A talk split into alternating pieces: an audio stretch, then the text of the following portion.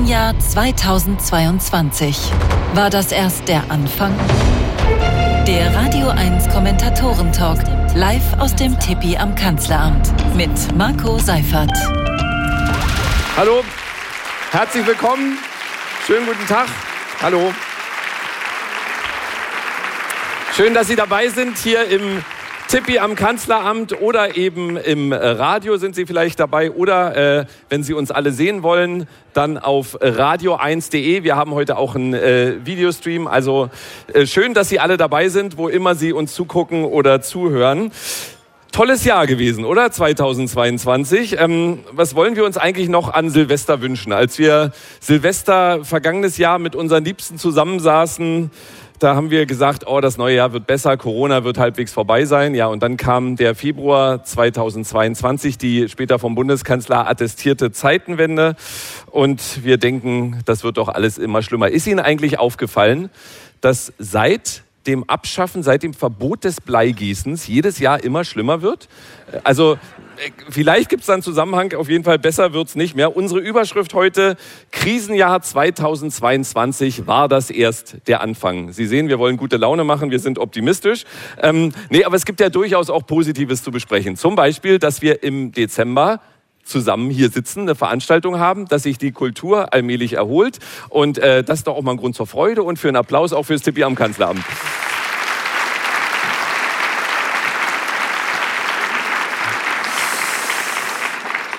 Aber natürlich gibt es dann wieder andere Probleme. Äh, schön warm ist es hier, aber die Energiepreise äh, gehen durch die Decke und in der Kultur insbesondere fehlen ja auch Mitarbeiterinnen und Mitarbeiter.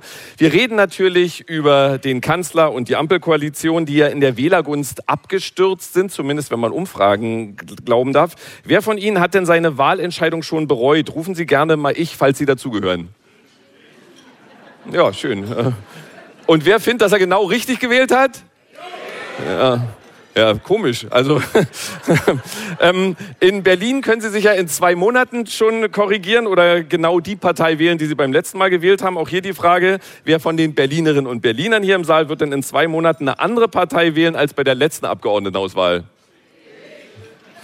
Ja, ja, dann verschiebt sich, bleibt trotzdem irgendwie äh, rot, grün, rot, grün, rot, rot, irgend sowas wird sein. Über den richtigen Umgang mit Russland und mit äh, Wladimir Putin äh, werden wir ähm, sprechen. Über Unterstützung für frierende Menschen in der Ukraine, über die Gaspreisbremse, den Gaspreisdeckel und was das alles 2023 politisch möglicherweise bedeuten wird. Bevor unsere Kommentatorinnen und Kommentatoren äh, zu uns kommen, kommt jetzt erstmal der Mann, der souverän letztens eine Beschimpfung auf Facebook teilte, die ihn auf Instagram ereilt hat. Da schrieb jemand, der offenbar kein Fan von ihm ist, du bist der Odonkor der Comedy-Szene, außer schnell sein kannst du nix. Ich sehe das komplett anders. Bilden Sie sich Ihr eigenes Urteil. Hier ist für Sie Florian Schröder.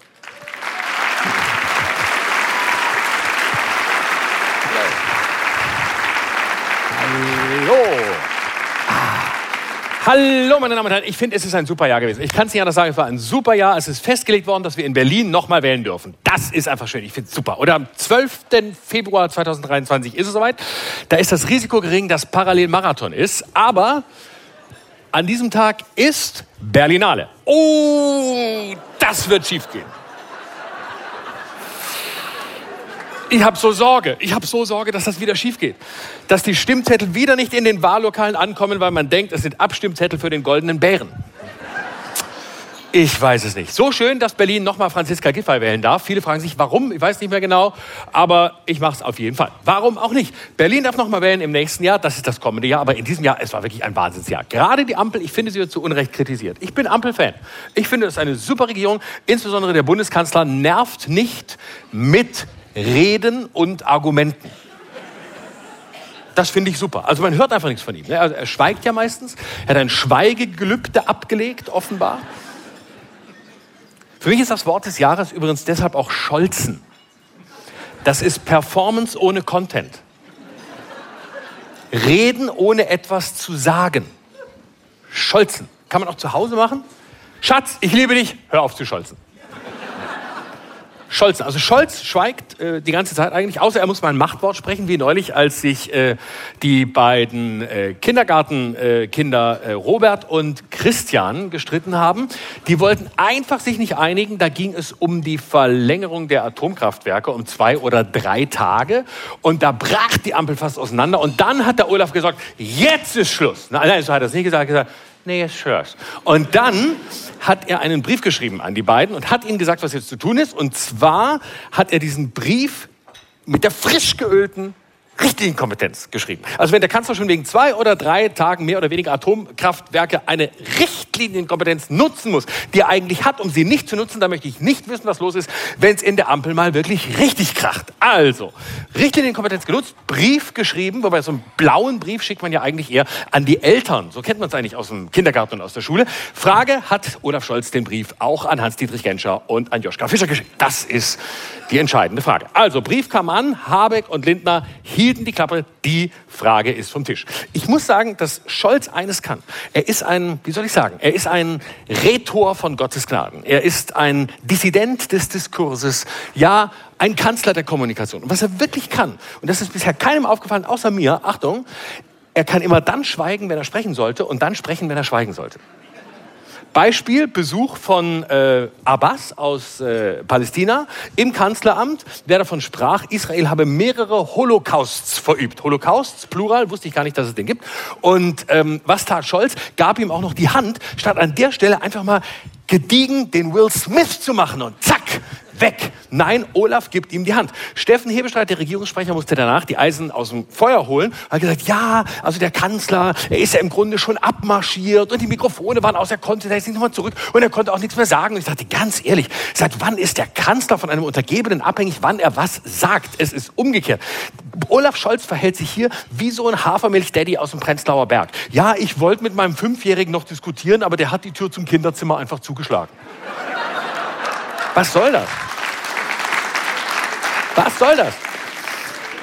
Und an anderer Stelle, da ist der Olaf da wieder ganz vorne mit dabei. Äh, wenn er sich zum Beispiel mal einen ordentlichen Stamassel gönnen will.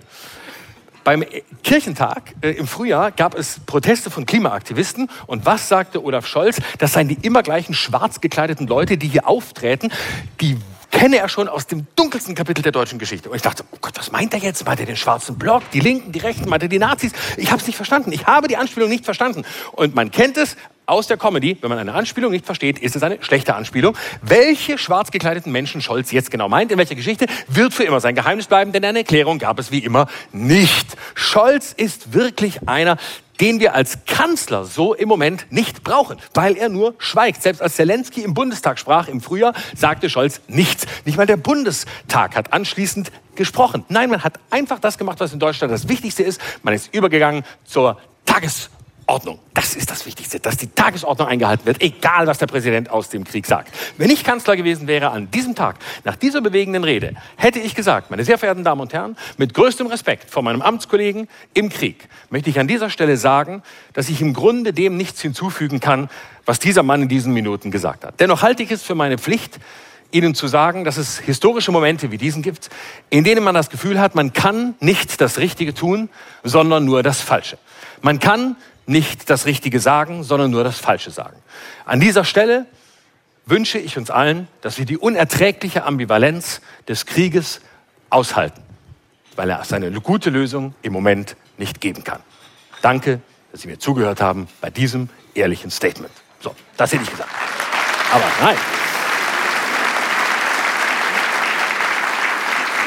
Nein. Das ist für Scholz nicht denkbar, das ist zu viel verlangt, das ist wirklich zu viel verlangt, das geht nicht. Nein, Scholz hat ja auch bei der äh, Beteiligung der chinesischen Firma Costco an einem Terminal des Hamburger Hafens einfach äh, nichts gesagt. Er hat nicht nur nichts gesagt, er hat auch die Ratschläge von sechs Fachministerien einfach ignoriert. Hat einfach nicht zugehört, komm, macht was sollt. Am Ende wurden es dann doch nur 24,9 Prozent Hafenbeteiligung. Das ist schon mal ein bisschen weniger als eigentlich angedacht. Schöne Idee, aber ich vermute einfach, dass hier der wahre Charakter von Olaf Scholz durchschlägt, denn wir müssen einfach sagen, jeder SPD-Kanzler muss seine Möglichkeit finden, für die Altersvorsorge zu sorgen. Und was dem einen sein Gazprom, ist dem anderen sein Costco.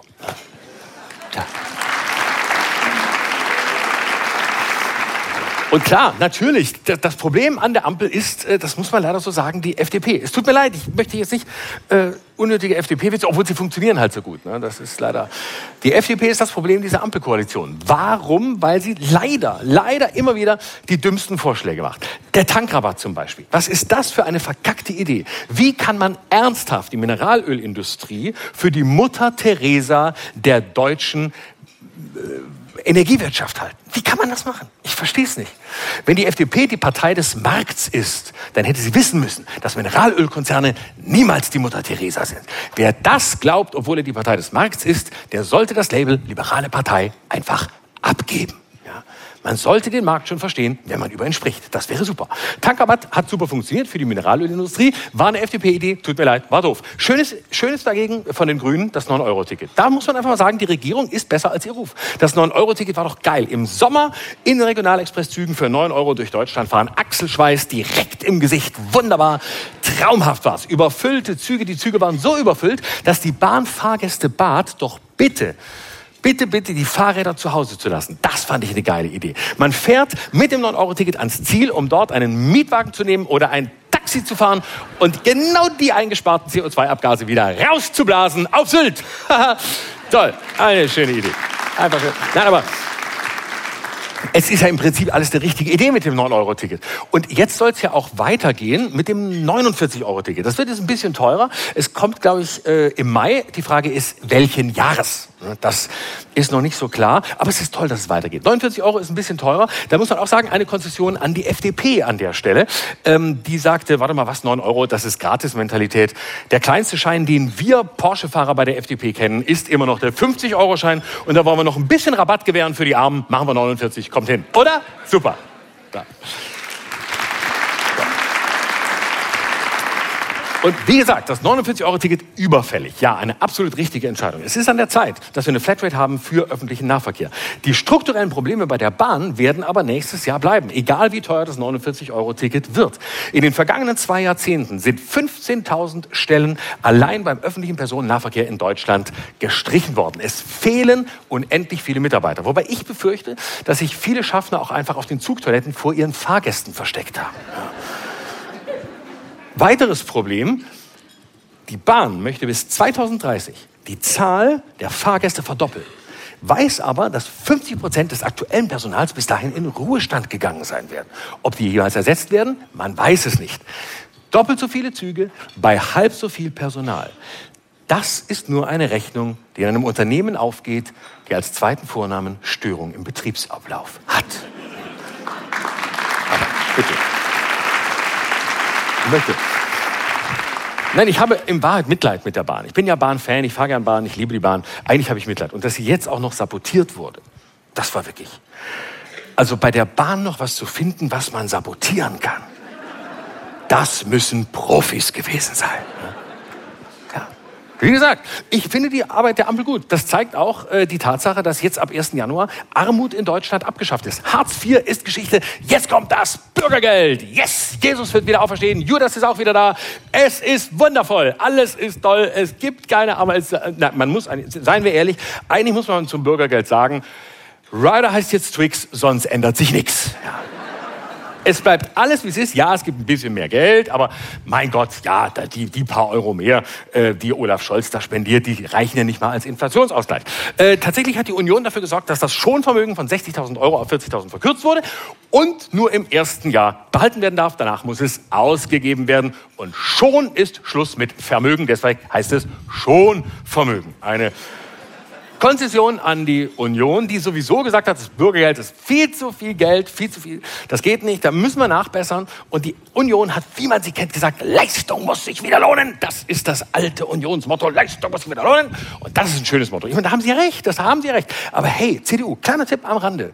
Wenn ihr wollt, dass Leistung sich wieder lohnt, wisst ihr, was ihr dann machen könntet? Ihr könntet Pflegekräfte, Kassiererinnen und andere so bezahlen, dass sie deutlich mehr verdienen, als wenn sie gar kein Einkommen hätten. Das wäre Leistung. Dankeschön. Vielen Dank. Vielen Dank an Florian Schröder Jetzt ist Zeit für, er kommt nochmal wieder, keine Sorge. Jetzt ist Zeit für unsere Kommentatorinnen und Kommentatoren. Die erste Kommentatorin ist gerade in den Bestsellerlisten mit ihrem neuen Buch Das Ende des Kapitalismus, warum Wachstum und Klimaschutz nicht vereinbar sind und wie wir in Zukunft leben werden. Das ist, da ist sie für einen Jahresausblick 2023, also exakt die richtige. Hier ist die Wirtschaftsredakteurin der Taz, hier ist Ulrike Herrmann.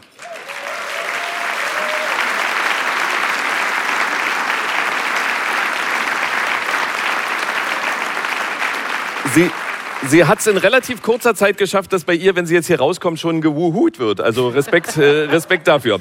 Auch eine treue Begleiterin unseres Talks ist die Ressortleiterin Politik bei der Zeit. Sie ist auch eine der Gastgeberinnen des Podcasts Das Politikteil. Zwei der Titel der letzten Folgen sind deutlich. Die eine Folge hieß Wir wollen keine Lügen, wir wollen Würde. Die andere Folge hieß Das ganze System muss zerstört werden. Da passt sie gut zu unserem Talk. Hier ist für Sie Tina Hildebrand.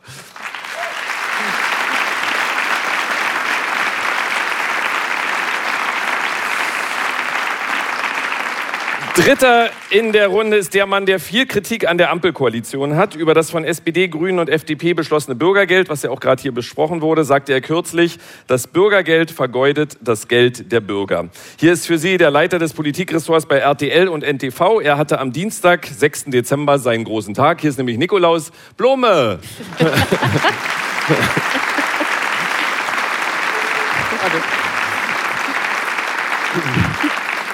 Als viertes freue ich mich auf den Mann, der im Jahr 2022 den Deutschen Fernsehpreis gewonnen hat, der nach dem WM aus der deutschen Nationalmannschaft twitterte, WM 2018 Gruppen Vierter, WM 2022 Gruppen Dritter, es geht aufwärts. Finde ich nicht lustig, er ist politischer Autor beim Spiegel, Markus Feldenkirchen. Nicht lustig? Nee. Ja. Komplettiert wird die Runde von dem Mann, den Markus Lanz mal einen exzellenten Politikerklärer nannte und über den Dunja Hayali mal sagte, für einen Mann gar nicht schlecht. Sie kennen ihn als Radio 1 Kommentator immer am Freitagmorgen. Hier ist für Sie der Chefkolumnist der Funke Mediengruppe, Dr. Hajo Schumacher.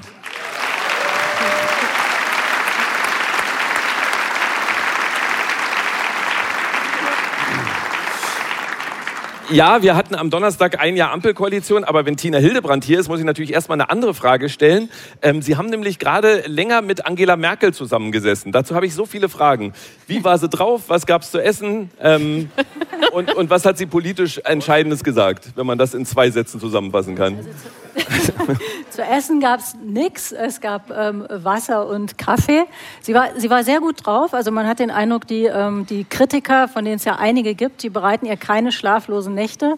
Und ihre Botschaft war, ähm, aus damaliger Sicht war alles richtig, aber naja, an so ein paar Stellen, da hätte ich auch ein bisschen mehr machen können. Also sie hat sich schon, finde ich, ein bisschen selbstkritischer gezeigt als bisher. Aber sie ist natürlich nicht so weit gegangen, dass sie gesagt hat, ähm, es war alles falsch. Sie sagt auch, das wäre ja geradezu komisch, wenn ich ähm, so wenig damals nachgedacht hätte, dass ich jetzt, nachdem Kritiker aufmarschieren, sagen würde, ach stimmt, das war ja, war ja alles Quatsch, hatte ich gar nicht so richtig drüber nachgedacht. Und also die- sie ist ganz bei sich schon, kann man sagen. Und, und die, Weich, die weichen Faktoren, wie, wie ging es ihr? Sah so gut aus. Sie sah, sie sah sehr gut aus. Sie sah eigentlich aus wie immer. Das haben wir ja auch gesagt. Wir haben gesagt, sie sehen eigentlich aus, wie als sie noch Das hört man 20 gerne, das ist ein schönes Kompliment. Sie Und, aus wie immer. nee, aber ein bisschen entspannter. Und sie sagte dann, ja, hatten Sie gedacht, ich komme im Pferdeschwanz oder was?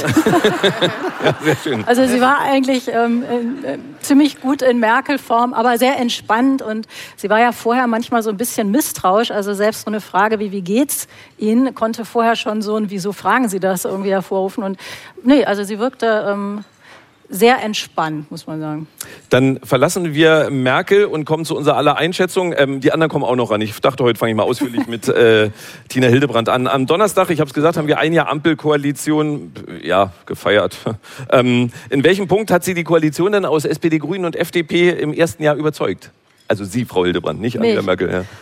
Na, am Ende, ich finde, es ist immer, man ist als Journalist immer so ein bisschen unglücklich, wenn man die Aufgabe ansieht und dieses Jahr, was ja ein irres Jahr ist. Also wenn vor vier, fünf Jahren uns einer gesagt hätte, wir werden immer noch mit Masken rumlaufen, wir werden uns fragen, ob wir genug Gas haben, wir werden irgendwie uns an 50 Grad im Sommer gewöhnt haben, dann hätte man gesagt, irgendwie du bist wahnsinnig. Und gemessen an dem, was jetzt da an Aufgabe äh, anlag durch den Krieg, würde ich sagen, hat sie es nicht schlecht gemacht. Trotzdem fühlt man sich als Journalist natürlich irgendwie nicht wohl, die Regierung zu loben. Aber ich finde, das Wichtigste, was sie hingekriegt hat, ist wirklich, dass diese Gasspeicher voll sind und dass sie es geschafft hat, mit einer Reihe von Entlastungspaketen, teilweise in Holperschritten und in nicht so ganz, äh, also handwerklich astreiner Art, aber das Gefühl zu vermitteln, ähm, wir fangen das auf. Mhm. Ulrike Herrmann, viele sagen, da regieren Parteien zusammen, die nicht zusammenpassen. Teilen Sie diese Einschätzung nach einem Jahr Ampel?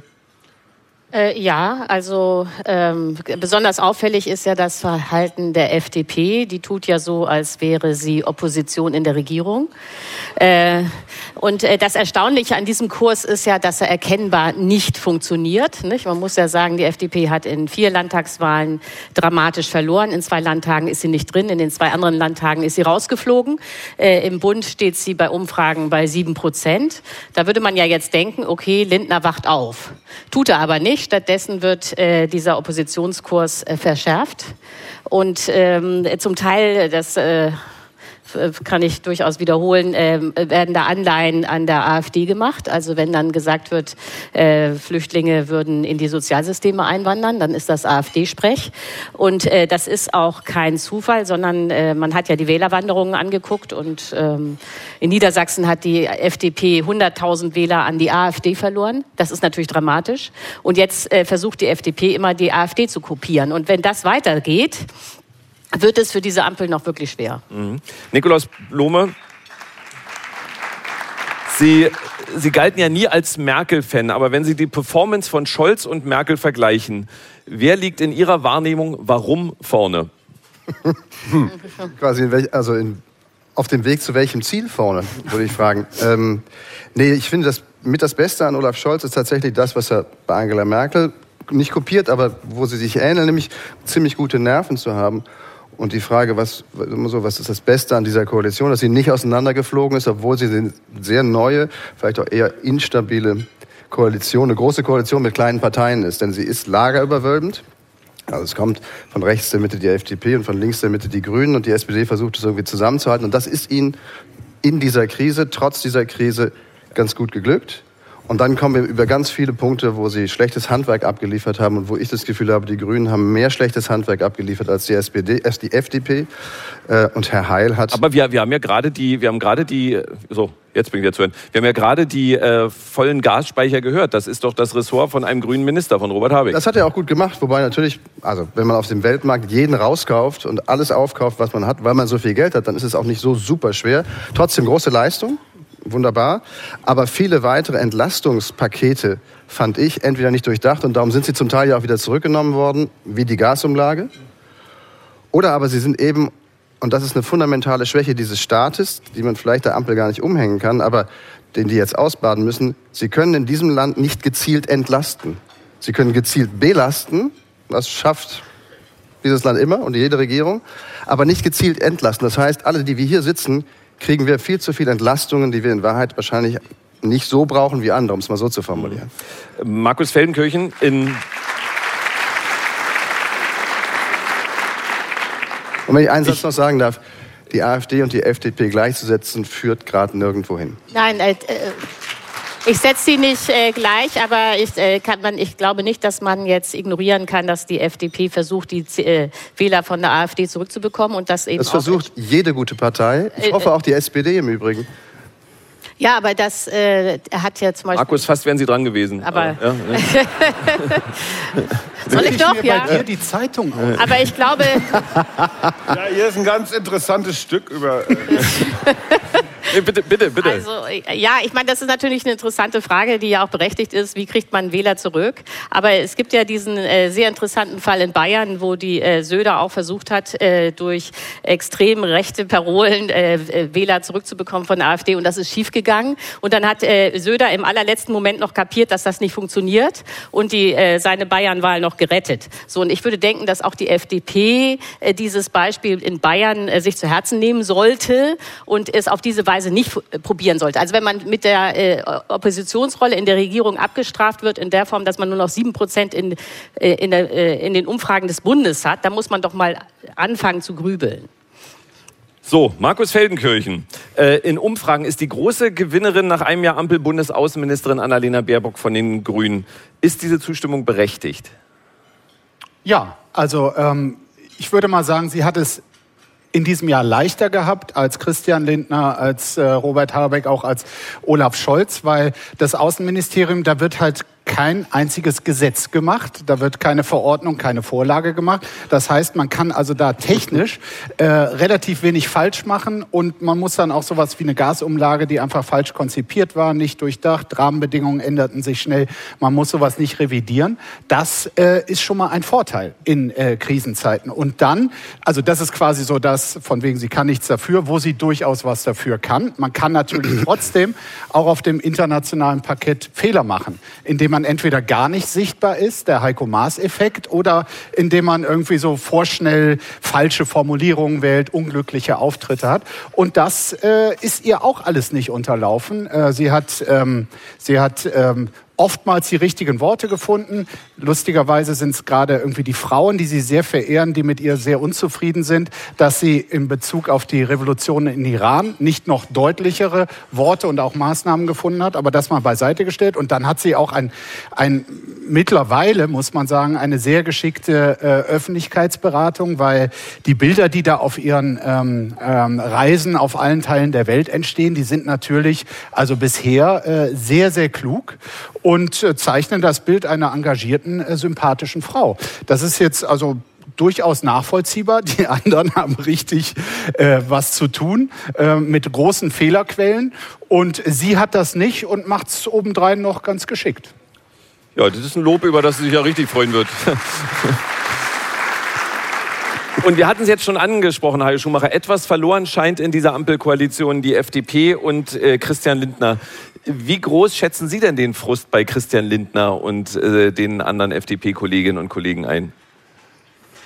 Boah, Frust bei der FDP, da mache ich mir echt selten Gedanken drüber. ähm, ist, also erstens mal frage ich mich, welche FDP? Die FDP ist ja ein bisschen so mindestens mal zwei, wenn nicht drei Öltanks. Es gibt eine Kubicki-FDP, es gibt aber auch eine ähm, Johannes Vogel-FDP. Also das ist schon eine, ein sehr breites Angebot. Ähm, als einer der Älteren hier erinnere ich mich noch an sozialliberal mhm. als eine deutlich traditionellere SPD mit einer deutlich bürgerlicheren FDP koalierte und für viele von uns ist das noch so die goldene Zeit. Äh, und das war ja auch lagerübergreifend. Eigentlich gehörten die ja auch nicht zusammen. Ich halte was, ich halte viel davon, wenn sich Parteien unterscheiden, weil sie dann ähm, am Ende zu einer Kompromisslösung kommen. Ähm, ich finde Volker Wissing überraschend, äh, also gar nicht so schlecht für einen FDP-Minister. Der hat immerhin dieses Null-Euro-Ticket erfunden. Liegt aber so möglicherweise auch daran, dass wir bei den Bundesverkehrsministern seit Jahren gequält werden. So, ja, wir kommen von einem sehr niedrigen Niveau, das stimmt schon. Ähm, ich würde ich würd, ich würd das, ich würd das Wort Niveau im Zusammenhang mit einem CSU-Verkehrsminister vermeiden. So, das, und wenn ich mir überlege, dass in der dass in den 16 Jahren Merkel die CSU immer mitregiert hat. Und das waren ja in Wirklichkeit immer die Piefnickel einer, einer jeglichen Koalition. Und insofern ist man mit was, der... Was? Ich kenne das nicht. Pief also so, ja, Störenfriede, Nervensägen, äh, regional... Halt so, ne, wie, wie hat Obama gesagt, Provinzmacht. Ähm, und ähm, die, die FDP, also Frau Dingens, Stark-Watzinger, Bildung. Bettina. Nehmen wir Ach, ihr duzt euch? ähm, Nein, ich bin der Einzige, jetzt, der sich ich jetzt nicht, vorbereitet. Finde ich jetzt nicht so sichtbar. Und Christian Lindner hat halt das Riesenproblem, dass er ein ganz großes Theater um den ausgeglichenen Haushalt und die Schuldenbremse ausführt, weil man eben so 400 Milliarden irgendwo an der Seite, äh, ach egal, gehört nicht dazu. Aber hier dufte ausgeglichener Haushalt. Also das merkt auch der, der Blödse FDP-Wähler, dass da irgendwas nicht stimmt. Insofern ist auch klar, dass dieses Versprechen so Steuern runter und so natürlich nicht funktionieren wird die nächsten drei Jahre. Sie können, ganz kurz, Sie können die Hand vor den Mund halten, ähm, aber äh, alle FDP-Wähler, die hier gerade beleidigt wurden, könnten mal bitte kurz ich rufen. Wow. Ah. Ausgewogenes Publikum ist das auch nicht hier. Nee. Wem, sa wem sagen Sie das? Warum reden wir dann so lange drüber? Also dann, dann sage ich doch noch, das nur einen traut Satz, sich eine, doch jetzt Steuer, keiner eine. Steuersenkung hat es gerade gegeben. Ne? Also, weil manchmal auch beim Blick auf die FDP Teile der Realität weggeblendet werden. Es gibt gerade eine Steuersenkung. Und es ist übrigens die, die der Staat den Bürgern schuldet. Die darf er ihnen gar nicht verwehren. Aber immerhin, da geht es um 10, 15 Milliarden Euro durch die Verschiebung des Tarifs, bla bla. Immerhin, also ein bisschen Steuer gesenkt hat der FDP-Finanzminister. Markus Feldenkirchen. Ich wollte an das anschließen. Also ich finde es tatsächlich äh, die, die, die große Kunst. ähm, über einzelne Gesetze können wir gleich noch reden. Ich finde, da ist also einiges äh, gerade im gesellschaftspolitischen Bereich angestoßen worden, was ich richtig finde, was wirklich, wo man von einer Modernisierung äh, des Landes sprechen kann. Ist ja immer so, es regiert 16 Jahre die CDU und dann muss einfach einmal dann zumindest für vier bis sieben Jahre so das Fenster aufgemacht werden in diesem gesellschaftspolitischen Bereich. Und das geschieht auch. Da wird Deutschland zeitgemäßer, moderner. Das finde ich gut. Ansonsten ist natürlich wirklich eine Riesenleistung, äh, eine Koalition beisammenzuhalten, zu der Jürgen Trittin und Wolfgang Kubicki gehören. Die gehören nämlich eigentlich so nicht zusammen. Und da würde ich auch sagen, der größte Kit ist tatsächlich diese, dieser Bilanzbuchhaltertrick, äh, das geliehene Geld, äh, 300 bis 400 Milliarden. Das hatte keine Regierung seit Ende der Bundesre äh, seit Beginn der Bundesrepublik. Ähm, ich wollte jetzt nicht wie ein Reichsbürger klingen, seit, ähm, seit einfach nur ein Versprecher. Seit Beginn der Bundesrepublik hatte keine Regierung in einem Jahr so viel zusätzlich zu verteilen. Nun ist die Krise auch groß und die Belastung und viele Schritte davon auch richtig, aber dass sie, dass sie gerade finanz- und steuerpolitisch überhaupt keine Gemeinsamkeiten haben, Rot, Grün und FDP, wird dadurch zugekleistert und ich sehe es ähnlich wie Hayo. Also diejenigen, die, die Grüne und F SPD sagen, wie wir jetzt die Schulden nennen, ist uns doch egal, wir wollten sie halt machen. Und diejenigen, die da wirklich das schwer erklären können, ist äh, die FDP, die auch noch den Finanzminister stellt. Jetzt haben sich sowohl Tina Hildebrand als auch Ulrike Hammer gemeldet. Tina Hildebrand zuerst. Na, ich sehe es eigentlich genauso ähm, wie Markus. Es ist halt dadurch eine teure Koalition, weil sie einfach nicht priorisiert. Weil sie, hat, sie haben ja am Anfang gesagt, Ja. wir wollen nicht eine Koalition des kleinsten gemeinsamen Nenners sein. Das sind sie aber relativ schnell geworden. Und es muss dann halt immer jeder was bekommen. Und dadurch ergeben sich ja dann diese Entlastungspakete, wo dann Leute wie wir entlastet werden, die es vielleicht nicht ganz so nötig haben. Und das, ist, das finde ich ist eine der größten Schwächen der Koalition, dass sie im Prinzip ähm, nicht priorisiert. Ist auch eine Schwäche, finde ich, von Scholz in der Außenpolitik, aber da kommen wir vielleicht später noch zu. Wo ich im Ergebnis finde, ist es schon richtig, ist auch diese Zurückhaltung richtig. Es wirkt nur immer so ein bisschen zufällig. Es wirkt immer wie das Reagieren irgendwie auf Druck, der sich wieder aufgebaut hat. Es wirkt irgendwie immer wie zwei Schritte vor, einen zurück. Und da da ist die, ist die Koalition einfach, ähm, sie, sie packt einfach immer alles äh, zusammen und sie ist zusammen, finde ich, nicht mehr als die Summe ihrer Teile. Also es gibt im Prinzip die, diese Ampel hat sich nicht zu irgendwas ähm, sozusagen verbündet, wo man das Gefühl hat, das ist der Spirit dieser Koalition, auch wenn sie da ein bisschen gesellschaftspolitisch oder ein bisschen, ich will es gar nicht runterreden, einiges ähm, modernisieren. Über die Details der Entlastung reden wir im zweiten Teil auf jeden Fall. Äh, Jetzt aber erstmal Ulrike Herrmann. Ja, also ich wollte nur sagen, das, was die Koalition natürlich äh, zusammenhält und zusammenhalten wird, ist, äh, dass es gar keine Alternative gibt. Also es gäbe ja nur zwei Varianten, die äh, auch gehen würden. Entweder wieder eine große Koalition. Ich glaube, da würde das knapp reichen. Ich bin mir gar nicht sicher, aber das will keiner. Und das andere wäre natürlich äh, keine Ampel, sondern Jamaika. Das heißt, Grüne und FDP müssten jetzt zur CDU marschieren. Äh, das will auch keiner, äh, weil nämlich die CDU im Augenblick gar nicht regierungsfähig ist. Also äh, das kann sich, glaube ich, niemand vorstellen mit äh, Merz als Kanzler. Übrigens auch die CDU kann sich das nicht vorstellen. ähm, äh, Ich, ich kenne einen, der sich's vorstellen ja, kann. genau. so, das heißt, äh, die Ampel ist im Augenblick äh, die einzige reale Möglichkeit auch für die beteiligten Parteien. Und deswegen werden wir auch äh, in den nächsten drei Jahren immer über die Ampel reden. Ein Punkt noch und dann würde ich gerne auf den Krieg kommen, der, äh, ja, man kann sagen, Das ist erneut eine ausgebrochen Überleitung. ist. Weil das, was wir viele Jahre gewohnt waren, dass man Dinge vielleicht mal über ein paar Monate planen kann, das fällt ja oder ist in diesem Jahr ja ganz häufig ausgefallen. Dieses Fahren auf Sicht, ähm, das, das mögen wir Deutschen gar nicht, weil wir gern immer Pläne über viele Jahre machen. Aber wenn ich mir überlege, auch wie viele Gewissheiten umgeschmissen worden sind. Die Grünen äh, müssen, wenn auch mit sehr viel geballter Faust in der Tasche der Atomkraft und den Kohlekraftwerken, also der Verlängerung zustimmen. Die FDP diesen Mehrausgaben. Ähm, man ging davon aus, dass der Krieg nach drei Tagen vorbei ist. Das war zumindest, ähm, wurde in weiten Teilen der Politik so wahrgenommen. Ähm, auf einmal ist Bolsonaro weg, dann ist Trump weg, äh, Macron ist eine lahme Ente, in Italien weiß man nicht, wie es weitergeht. Also es ist ein Maß an Unübersichtlichkeit. Ähm, dass wir uns freuen, die Gasspeicher sind voll, wusste vor sechs Wochen, Wochen noch niemand. Ähm, und, und dieses Versuchen, auch kurzfristig zu reagieren, siehe Tankrabatt, was eine Scheißidee war, wissen wir aber erst hinterher. Es hätte ja auch sein können, dass man damit jetzt erstmal so ein bisschen Zeit gewonnen, das Volk beruhigt hat. So, und es ist ein teures Versuch- und Irrtumsspiel. Mhm. Fertig. Und Olaf Scholz, habe ich im Spiegel gelesen, liest irgendwie jede Woche ein Buch und, äh, und, und regiert dann danach. Und du kannst immer, du kannst halt immer ja, nur hoffen, dass es die jeweils aktuelle Ausgabe ja. ist. Äh, also, ja, aber ich habe äh, sofort Nikolaus Blume. Ähm, also ich habe den Artikel auch gelesen, äh, bisschen verkürzt dargestellt, aber äh, lass ich mal durchgehen. Das ist mein Beruf. Äh, Nikolaus Blome, ein Punkt dazu und dann äh, würde ich gerne auf den Krieg zu sprechen Ja, ich finde, also was immer für Bücher der Bundeskanzler da liest, ich finde, das Ärgerliche ist, wenn ein Fehler mehrfach gemacht werden. Also ich bin immer bereit zu sagen, wenn das jetzt schiefgelaufen ist, dann ist es halt schiefgelaufen. Aber wenigstens machen wir es nicht zweimal. Der Tankrabatt war exakt derselbe Fehler wie Corona-Mehrwertsteuersenkung. Mhm. Man, man, gibt ganz viel Geld ins System und macht sich abhängig von Händlern, in diesem Fall sogar von sieben großen Konzernen, den Ölkonzernen, dass das beim Bürger ankommt. Und es kommt halt nicht an. Was ein Wunder. Mhm. Ja? Und das nochmal zu machen, ist einfach Käse. Sehenden Auges.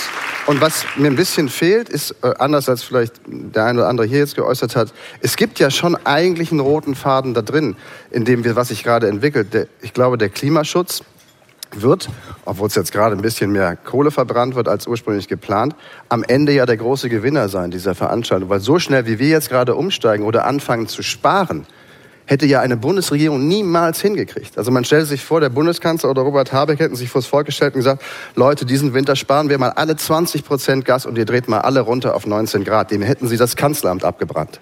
Und das geht jetzt alles plötzlich. Mhm. Und das wird sich ja über kurz oder lang und dann aber nachhaltig in dieser Klimabilanz, CO2-Bilanz niederschlagen. Und diese Erfolgsgeschichte könnte man bereits anfangen zu erzählen, wird aber nicht erzählt was die Welt, Deutschland und damit natürlich auch diese Koalition erschüttert hat, das ist der Angriffskrieg von Putins Russland auf die Ukraine. Nach der völkerrechtswidrigen Krim-Annexion im Jahr 2014 waren dennoch die meisten überrascht, dass Putin die komplette Ukraine angreifen lässt.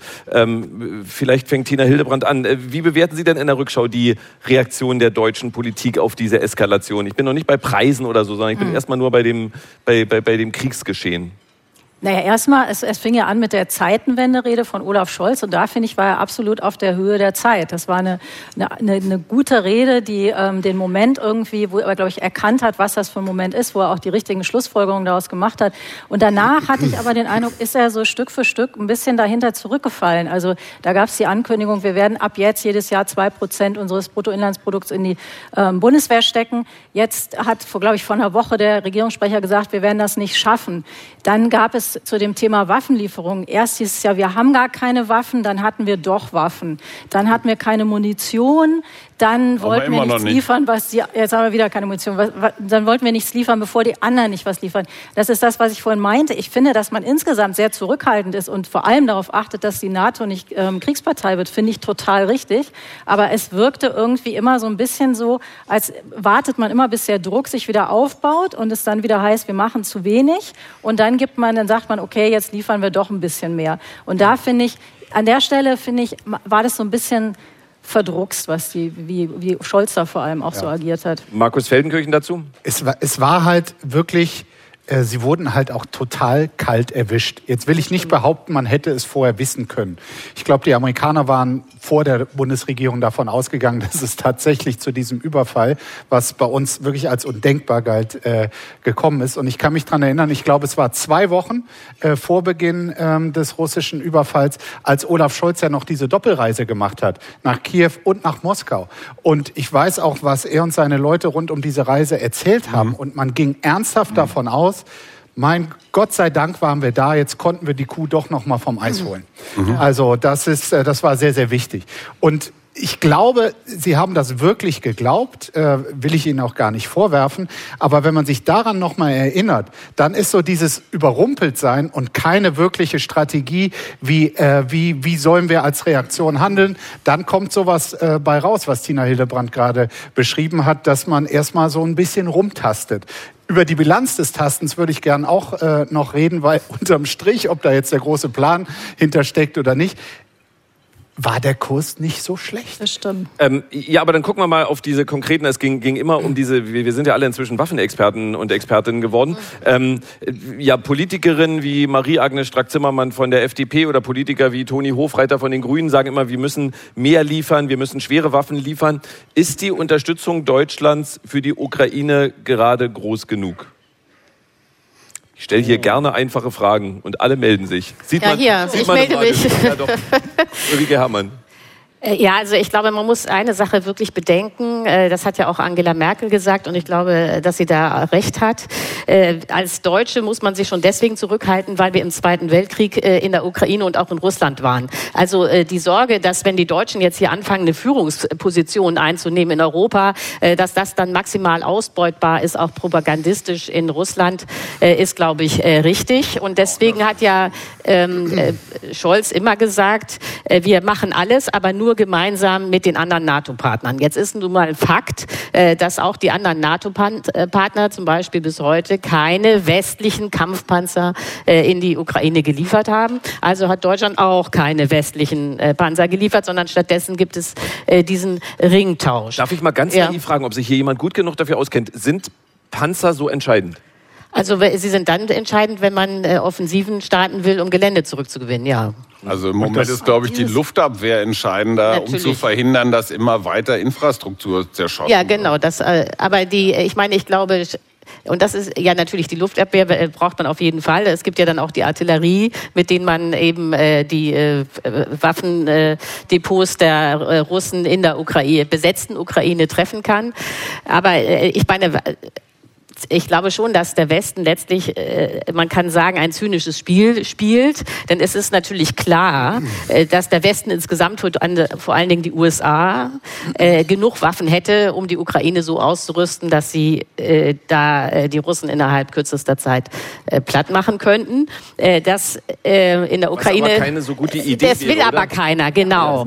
Aus zwei Gründen. Also einmal will man ja verhindern, dass man als Kriegspartei erscheint. Und dann, glaube ich, gibt es, aber das ist jetzt meine meine eigene Vermutung auch, diesen Wunsch, äh, die Russen da langsam auszubluten. Also, Denn das muss man ja schon sagen, die Russen äh, werden äh, in, dieser, äh, in diesem Krieg in der Ukraine vollkommen geschwächt rausgehen und nicht mehr in der Lage sein, noch irgendjemanden anzugreifen. Und das ist ja das, was der Westen will. Markus Feldenkirchen, Tina Hildebrand und... Das heißt, äh, zu, der, zu der Frage, also ob das, ob das genug Unterstützung ist. Ich glaube, es ist auf jeden Fall mehr Unterstützung als äh, in der öffentlichen Darstellung es zum Teil rüberkommt und als auch wirklich, also ich glaube, die größte Krise dieser Regierung haben übrigens Frau Strack-Zimmermann, Herr Hofreiter und Michael Roth ausgelöst, als sie dort gegen den Willen des Kanzleramts ihre Reise in die Ukraine gemacht haben. Und mit, mit der Erkenntnis, äh, ich zitiere Anton Hofreiter, zurückgekommen wird, das Problem liegt im Kanzleramt. Das sind für eine Koalition, also wirklich das im, in der Kubicki-Skala war das schon ganz weit außen, was, äh, was sie da inner, an innerkoalitionärer Kritik äh, gemacht haben. Und auch so dargestellt haben, als käme da nichts. Das ist nicht so. Das unter bestätigen inzwischen auch die Ukrainerinnen und Ukrainer, dass das, was zumindest inzwischen da ist, auch äh, auf, auf deutsche äh, äh Veranlassung hin, dass das sehr hilfreich ist in diesem Abwehrkampf. Und dann gibt es trotzdem das, die, dieser schmale Grat, ich glaube, der wird vom Bundeskanzler und der Bundesregierung die ganze Zeit gesucht. Der steht in keinem Lehrbuch. Man weiß nicht genau, wo er ist. Es kann auch sein, dass am Ende äh, gesagt wird, es war falsch. Aber sie suchen den schmalen Grat, dass die Ukrainer wirklich nicht überrannt werden, dass sie sich sogar äh, behaupten können, Gelände zurückgewinnen können ohne dass es total offensichtlich ist, dass dort einfach nur ein Stellvertreterkrieg äh, stattfindet und ohne die westliche Unterstützung also Russland längst gewonnen hätte. Ja, genau. Das glaube ich auch. Und, und dieses, dieses ein Deut zu viel machen, da sagen natürlich die Kritiker, wovor hast du Angst? Aber ich, ich kann das nachvollziehen, dass man im Kanzleramt mit dieser Frage ringt, wo ist dieser eine Schritt zu viel, der eine Eskalation, quasi einen Kipppunkt in diesem äh, Krieg äh, erreicht, wo wir es dann nicht mehr unter Kontrolle haben. Tina Hildebrand, ähm, immer dran denken, dass neben Ihnen Nikolaus Blome sitzt, Auf der kurz Fall. vorm ich denke Platzen an nichts ist. anderes.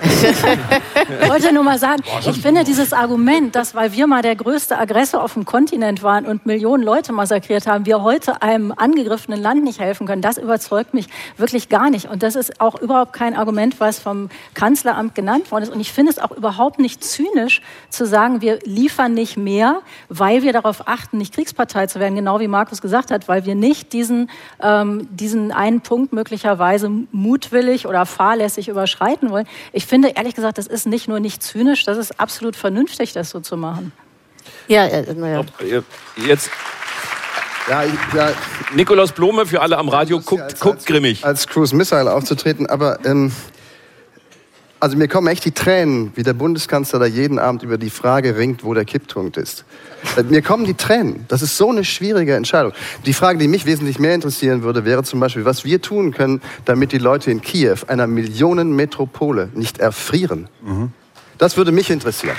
Und ich würde hoffen, dass der Bundeskanzler und diese vollkommen dysfunktionale Verteidigungsministerin sich darüber auch Gedanken machen, was sie machen können, um diese Stadt zu schützen und vielleicht auch noch ein paar andere Städte davor zu schützen, dass sie in die Steinzeit zurückgebombt werden, bevor der Winter beginnt. Und das alles passiert nicht, Entschuldigung, jetzt werde ich ein bisschen ernster, das alles passiert nicht und ist ein Versagen vor der Geschichte, die echt ihresgleichen sucht. Also, Also und Ulrike Hermann kurz dazu und dann Heil Schumacher, weil Ulrike Noch Hermann wohnt ja da. Also ich kann das jetzt nicht, Nein, Ganz äh, kurz, ganz kurz, weil das Wort Propaganda fiel. Man müsse aufpassen, dass man nicht zur Kriegspartei wird und dann könnte das propagandistisch ausgeschlachtet werden. Wer sich ab und zu mal gibt, was da im Staatsfernsehen an Propaganda läuft, muss zum Schluss kommen, die brauchen keinen Anlass. Die machen das notfalls auch ohne Anlass. Sogar und in zwar Deutschland. inklusive der Fantasie, dieses Zelt hier in einem Atompilz aufgehen zu lassen. Es war tatsächlich äh, letztens, nur um das äh, äh, zu unterfüttern, im russischen Fernsehen zu sehen, dass in Berlin mittlerweile der Tiergarten abgeholzt ist, damit wir heizen können. Das lief tatsächlich kürzlich im russischen Fernsehen, ja. Nein, also äh, äh, das, ich bin, glaube ich, missverstanden worden. Ich bin unbedingt dafür, dass äh, Deutschland Waffen liefert. Äh, aber eben, äh, ich finde die Strategie richtig zu sagen, wir liefern genau das, was der Rest der NATO-Staaten auch liefert. Wir fahren im Konvoi und machen hier nicht auf deutsche Führungsnation. So, und äh, was die Luftabwehr angeht, äh, da wird geliefert, was äh, die NATO hat. Äh, das hat ja jeder begriffen, äh, dass Nein. man die Städte äh, schützen muss. Nein, und es wird nicht geliefert, was die NATO, das stimmt einfach nicht. Äh, es es, wird wird, ja auch- geliefert alles, was die NATO glaubt, nicht zu brauchen. Und das ist ein großer Unterschied, weil die NATO immer noch glaubt, aber wenn die Ukraine weg ist, dann fangen wir uns aber mal richtig an zu verteidigen. So ein Schwachsinn. Entweder wird es dort verteidigt oder gar nicht mehr. Ja, okay, das ist ein äh, grundsätzlicher, äh, das ist natürlich tatsächlich ein äh, grundsätzlicher äh, Streit äh, in der Bevölkerung und auch äh, in der Regierung. Und auf dieser Bühne auch. Und ja, und auch mit der Bundeswehr. Also wenn der, der Generalinspekteur der Bundeswehr sagt, mehr können wir nicht liefern, glaubt man dem ja oder nein? Und dann sagt die Regierung, okay, das ist ja der Experte für die Bundeswehr. Wenn der sagt, mehr können wir nicht liefern, dann glauben wir das. Herr Blome ist aber anderer Meinung. Nicht? Das ist aber dann so, ähm, also der findet, man kann dann äh, das Heer oder die Armee auch äh, ignorieren. Aber das ist dann sozusagen der Grundsatzstreit. Ich glaube, die Frage ist, welche Prioritäten Sie setzen. Der Inspekteur sagt, die NATO Landes- Landes- NATO-Bündnisverteidigung inklusive der deutschen Landesverteidigung ist wichtiger als die Hilfe der Ukraine. Und darüber geht die Diskussion. Es ist keine technische Diskussion. Und dazu hat er ja eine einen politische. politischen Auftrag. Die, der Ja. Auftrag der Bundeswehr wird ja von der Politik vorgegeben. Und wenn die plötzlich sagen würde, also es ist jetzt nicht mehr äh, die Landesverteidigung, sondern wir opfern Teile unserer Bestände, ähm, weil sie jetzt quasi auf ukrainischem Boden gebraucht werden. Das könnte man so entscheiden. Ich- das ist Aber eine Aber Ich- es geht ja nicht um die ja. Ich moderiere diesen äh, Talk seit vielen Jahren und noch nie musste ich dafür kämpfen, dass Hajo Schumacher das Wort bekommt. Jetzt mache ich das erste Mal. Ich möchte mal was zur Ehrenrettung von Toni Hofreiter und Frau Strack-Zimmermann sagen. Wir sind so ein bisschen entwöhnt durch diese viele große Koalition, dass man auch unterschiedliche Meinungen in einem Parlament äh, gegenüber der Regierung hat, weil dieses Parlament ist nicht dafür gewählt, um das zu tun, was die Regierung gerne hätte. Und dieses Antreiben liefert mehr schwere Waffen hat in Deutschland zu einer Debatte geführt. Und diese Debatte war richtig. Auf der anderen Seite gab es offene Briefe, äh, die in eine andere Richtung gingen genau diese Diskussion, die auch gar nicht immer eine ideale Lösung hat, die wieder öffentlich äh, aufzuführen und den Leuten zu zeigen, guck mal, diese Pole gibt es, ist ein, ein großes Novum nach 16 Jahren Merkel, äh, dass man auch andere Meinungen haben darf, die nicht im Kanzleramt geteilt werden. Das finde ich ein ganz, ganz... Und über dem Reichstag steht drüber dem deutschen Volke und nicht Olaf Scholz. Ja, das muss man einfach mal immer wieder dran erinnern. Ich, ähm, es scheint, dass Wladimir Putin, ich sage bewusst, es scheint, äh, in Russland deutlich an Rückhalt verloren hat. Umfragen, die allerdings mit Vorsicht zu genießen sind, sprechen davon, dass trotz aller Propaganda nur noch 25 Prozent der Russinnen und Russen den Krieg unterstützen. Ich frage den einzigen in der Runde, der Putin schon direkt Auge in Auge gegenüber gesessen hat und mit ihm geredet hat, nämlich Nikolaus Blome. Wann war das nochmal? 1700. Er ist echt wieder, oft wiedergewählt worden, der Putin. Ja, absolut. Blome auch. Äh, 2016, Januar 2016. 2016. Ähm, jetzt muss ich doch einen kurzen Einschub machen, weil ich das mit Frau Merkel auch äh, vorhin gemacht habe. War das schön? Hat das Spaß gemacht? Sah der super aus? Ja, also, Seid ihr euch auch menschlich näher gekommen? Ja, Herr Putin. er hat mir. Ähm, Kurz, ich, jetzt kommt gleich eine inhaltliche es war, Frage. Es war wirklich spannend, ähm, vor allen Dingen, weil er so gut Deutsch spricht. Und eins der, Dinge, die mir wirklich in Erinnerung geblieben ist, ist, dass er den, den, den Dolmetscher korrigierte, der so eine Nuance was übersetzte und dann ihm sagte, hat er, ich weiß nicht mehr genau, verheimlicht. Und dann sagte Putin, nee, er hat es verwischt. So, also so fein, so ziseliert spricht Putin Deutsch oder versteht es zumindest und kann es dann auch sprechen. Und sagte eben damals einen sehr kühlen Satz, den wir auch als Zeile genommen haben für den, das große Interview, ähm, aber dann in Wahrheit dann eben doch nicht so ernst genommen haben. Grenzen würden ihn nicht interessieren, Menschen und Völker würden ihn interessieren. Das sei für ihn wichtig. Da hätte man auch sagen können, upsi, ähm, also haben wir auch gegen gefragt, Grenzen ist doch irgendwie hier das konstitutive Element dieses Kontinents und hm, sagt, ja, ja, stimmt schon, aber trotzdem. Und das, also wir haben es jetzt auch nicht daraus abgeleitet, wow, demnächst steht hier ein Krieg bevor. Ich habe schon gemerkt, Nikolaus Blome, als ich eben sagte, ja, Zustimmung zu dem Krieg in Russland sind möglicherweise, wenn man diesen Umfragen glauben darf, äh, gesungen. Wie gefährlich ist denn nach Ihrer ähm, Einschätzung die Situation für Putin jetzt? Ich bin wirklich kein Russland-Experte. Ähm, die Experten, die wir haben und die oftmals bei uns im Programm auftreten, sagen, ähm, wenn sich noch einmal so etwas bildet wie die Soldatenmütter, also diese Gruppe, dann, wirklich sehr machtvoll und offenkundig ist die Mutter in der russischen Gesellschaft, im russischen, wie soll man sagen, Denken eine ganz, ganz große und wichtige Funktion und auch, wie soll man sagen, Fixierungs- und Perspektivpunkt. Ich bin in allen Ländern. Ja, also ich, will- ich will es auch gar nicht vergleichen.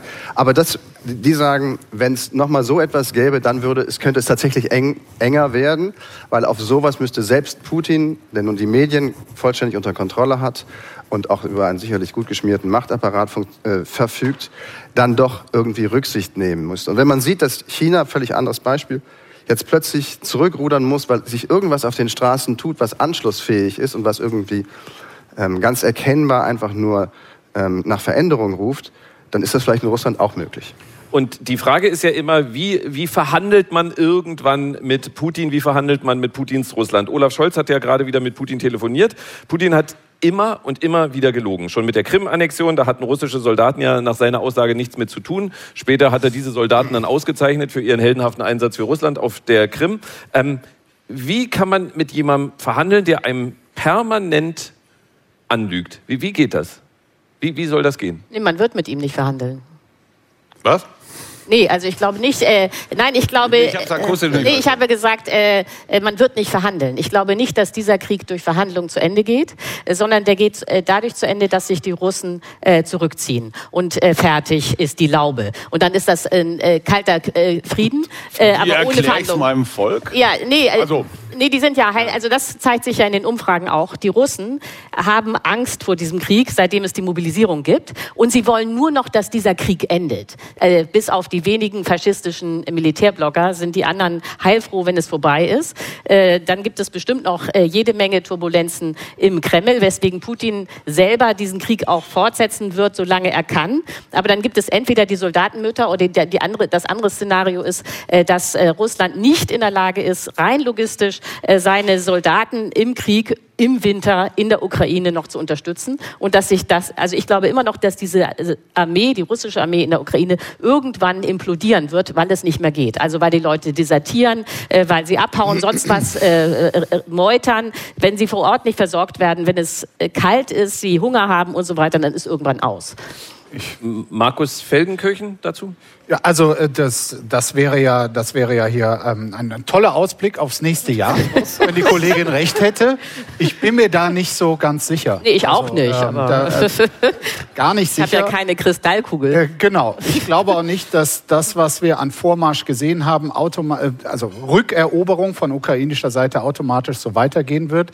Der Winter macht auch der ukrainischen äh, Armee äh, bereite Probleme, zumal das wirklich das noch perfidere und äh, perversere ist ja tatsächlich nicht der militärische Kampf, äh, Kampf sondern der Kampf gegen die Infrastruktur, gerade äh, mit Blick auf den Winter, Nikolaus Blom hat das Richtige äh, zugesagt. Also das ist, glaube ich, so wie es gerade ist, ein Patt. Und natürlich muss man ähm, jederzeit äh, darüber nachdenken, äh, zu erspüren, wo auf beiden Seiten Verhandlungsbereitschaft äh, da ist. Und da hat natürlich der Westen, insbesondere die Amerikaner, auch etwas in der Hand gegenüber der ukrainischen Führung, weil die genau weiß, dass ohne den Nachschub an Munition und Waffen ihr aufrechter Kampf irgendwann auch nicht mehr so äh, erfolgreich ist, wie er es in den vergangenen Monaten war. Ich glaube, also ich sehe zurzeit überhaupt keinen Lösungsansatz für äh, das Ende von Verhandlungen da liegen. Aber natürlich muss man jederzeit darauf achten, ob es irgendeinen Anhaltspunkt dafür gibt. Äh, ganz blöde Frage, wer verhandelt eigentlich mit wem? Weil. Putin möchte mit Washington verhandeln, Ja, genau. weil er die Ukraine letztendlich als so eine Art ja. NATO-. NATO-Vorposten sieht. Natürlich verhandelt dann die Ukraine mit äh, Moskau. Ich glaube nur, dass sie es durchaus mit, in Rücksprache mit äh, der sie unterstützenden Kräfte im Westen machen. Ich glaube, der, der Weg vom Baum runter für Herrn Putin, aber das ist jetzt alles schon Küchenpsychologie, aber immerhin wäre, zumindest eine Möglichkeit wäre, wenn er die Verhandlungen mit Herrn Biden führen darf. Sie gehen genauso aus, als würde er sie mit Herrn Zelensky führen, aber wenn er sie mit Herrn Biden führen darf, der ihm dann sagt, und genau so wird's gemacht jetzt, ähm, dann steigt er darauf vielleicht ein, weil nämlich, du hast es eben gesagt einmal, oder irgendjemand sagte, es ist Regionalmacht. Ja. Ganz viel hatten wir damals, ehrlich gesagt, bei diesem Interview auch das Gefühl, ganz viel an Verletzungen, also Verletzung ist ein falsches Wort, aber an, an Irrsinn geht darauf zurück, dass Obama mal Russland und Putin als Regionalmacht bezeichnet, was sie sind. Sie sind Aber ey, das ist sie doch keine in- Traumatherapie, was wir da machen. Der Nein. zerschießt gerade ein Land in Schutt und Asche und wir sagen, oh, lass uns mal ein bisschen Es war jetzt- vorsichtig es, es, war, sein. es war der Versuch, in Gegenwart von Hajo Schumacher einen komplizierten Gedanken in die Diskussion einzuführen. und wieder und wieder gescheitert. Das, das, Insofern Und ist wieder gescheitert. Alten. Genau, das, das gelingt seit Jahren nicht. Im zweiten Teil u- unseres Talks geht es um die Auswirkungen des Kriegs auf uns alle, um steigende Energiepreise und um ein rechtes Terrornetzwerk, das trotz eines wunderlichen Heinrich der 13. Prinz Preuß nur so mittellustig ist. Vorher kommt aber noch der Kabarettist zu Ihnen, der letztens postete, hören Sie es bis zu Ende an, bevor Sie buhen, dass die Russen sich jetzt aus der Region Cherson zurückziehen, zeigt, dass sich die kriegstreiberischen Ukrainer endlich an einen Tisch setzen müssen mit den Russen, deren Panzer doch in Wahrheit nur Friedenstruppen waren. Linke Grüße vom gedeckten Verhandlungstisch, euer Richard David. Hier ist für Sie Florian Schröder. Richard David.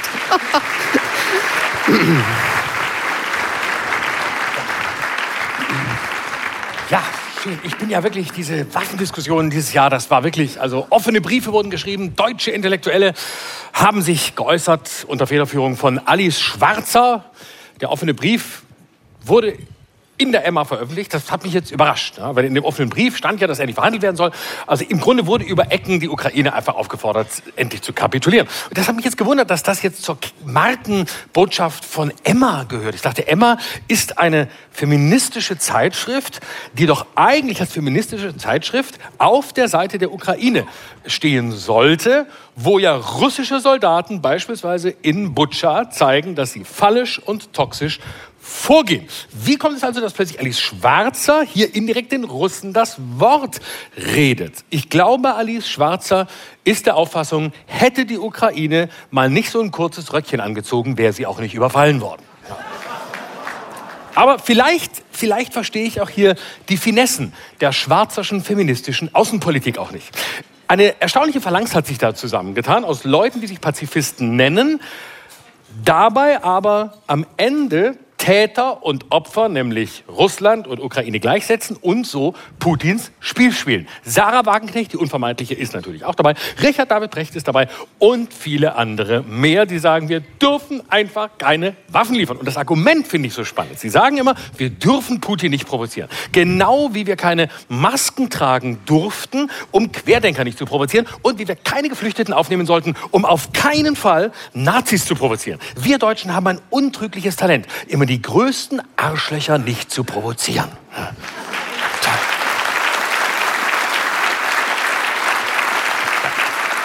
Ja. Und ja, ich gebe ja zu, ich bin sehr schweren Herzens, sehr schweren Herzens auch für Waffenlieferungen für die Ukraine. Und ich habe auch keinen Bock auf Waffenlieferungen, überhaupt nicht.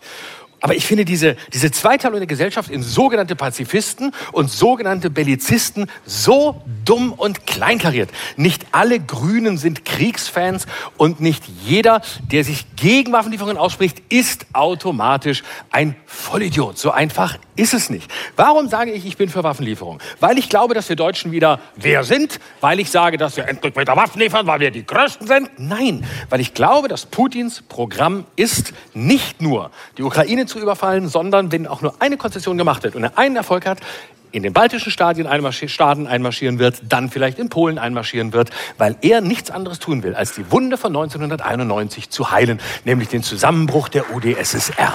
Das ist alles. Man muss sagen, hier in Deutschland wird ja wirklich alles getan. Also muss man, hier in Deutschland, Olaf Scholz, Olaf Bazooka Scholz hatte den Finger mehrfach am Drücker in diesem Jahr, was der an Geld gefunden hat. Ich, war, ich hätte das nie gedacht. 100 Milliarden für die Bundeswehr, damit wieder alles funktioniert. Ich habe Sorge, dass das Geld nicht an der richtigen Stelle investiert wird. Ich habe Angst, dass am Ende wieder keine Soldaten, mit keinen Unterhosen durch die Gegend laufen und sieben Drohnen gekauft werden, die wieder nicht gerade ausfliegen können. Das ist mein Problem mit so viel Geld für die Bundeswehr. Ich meine, ich persönlich sage, man hätte auch die eine oder andere Milliarde vielleicht für Bildung, für Schulen ausgeben können, für die wirklich leidende Kultur nach Corona oder vielleicht auch mal für ein paar Kita-Plätze oder Pflegekräfte. Hätte ich schön gefunden. Aber Nein, wir sind im Krieg und da müssen wir uns aktiv zeigen, da müssen wir so tun, als täten wir etwas, was sofort hilft, wenn der Russe vor der Tür steht. Deswegen 100 Milliarden für die Bundeswehr. Dann hat Olaf Scholz-Scholz nochmal den, den Doppelwumms gestartet mit 200 Milliarden. 200 Milliarden. Doppelwumms. Das heißt, einmal Wumsen mit Olaf kostet 100 Milliarden Euro. Ist mir zu teuer, da bin ich raus. Ähm, aber es ist wirklich super. Bei, bei Doppelwumms dachten ja viele, hä, was ist jetzt los? Hat Markus Lanz, Richard David Brecht und Wladimir Putin gleichzeitig eingeladen in die Sendung? Nein, natürlich nicht. Es geht darum, so habe ich es von SPD-Chefin Saskia Esken gelernt, dass die Energiepreise wieder auf Vorkriegsniveau kommen. Das ist in Deutschland ein problematischer Satz. Schließlich hat Deutschland auch in Sachen Krieg einen ordentlichen Doppelbonus hingelegt. Leider ist es beide Male nicht ganz so gut ausgegangen für uns. Welcher Krieg ist also gemeint? Wir wissen es nicht. Das wird das Geheimnis von Saskia Esken bleiben. So, Preise runter. Ähm, das Allerwichtigste aber ist natürlich, wir dürfen nicht frieren in diesem Winter. Ja, wir müssen bisschen runter, aber wir müssen frieren für die Freiheit, wie Joachim Gauck gesagt hat. Nein, er hat gesagt, wir müssen frieren für die Freiheit. Und seitdem wissen wir, es wird hart. So, 100 Milliarden für die Bundeswehr 200 Milliarden Energiesparen. Wie ist das zusammenzubringen? Ganz einfach. 100 Milliarden für die Bundeswehr ist eine Investition in die äußere Sicherheit. Die Entlastungspakete, die es auch noch gab, von 95 Milliarden, sind eine Investition in die innere Sicherheit, damit es nicht zu gewalttätigen Protesten kommt oder zu mehr Leuten bei der Montagsdemo in Leipzig. Denn wenn wir die Menschen entlasten, dann haben sie weniger Angst und dann fahren sie nicht nach Leipzig zur Montagsdemo. Denn wenn dort die Bundeswehr im Innern eingesetzt werden müsste, dann würden ja AfD-Wähler gegen AfD-Wähler kämpfen.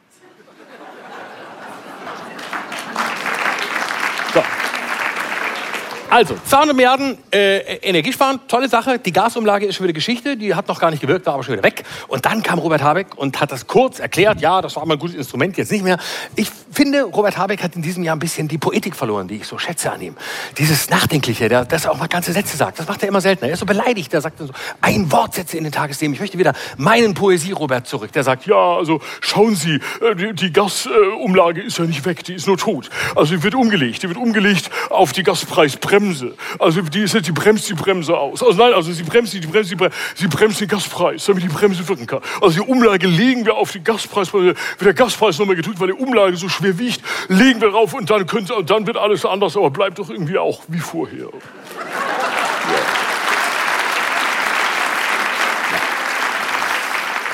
Robert Habeck, mein Minister des Jahres, der Mann, der immer guckt wie ein Robbenbaby kurz vor der Keulung. Und das mag ich ja nicht. Nein, wirklich.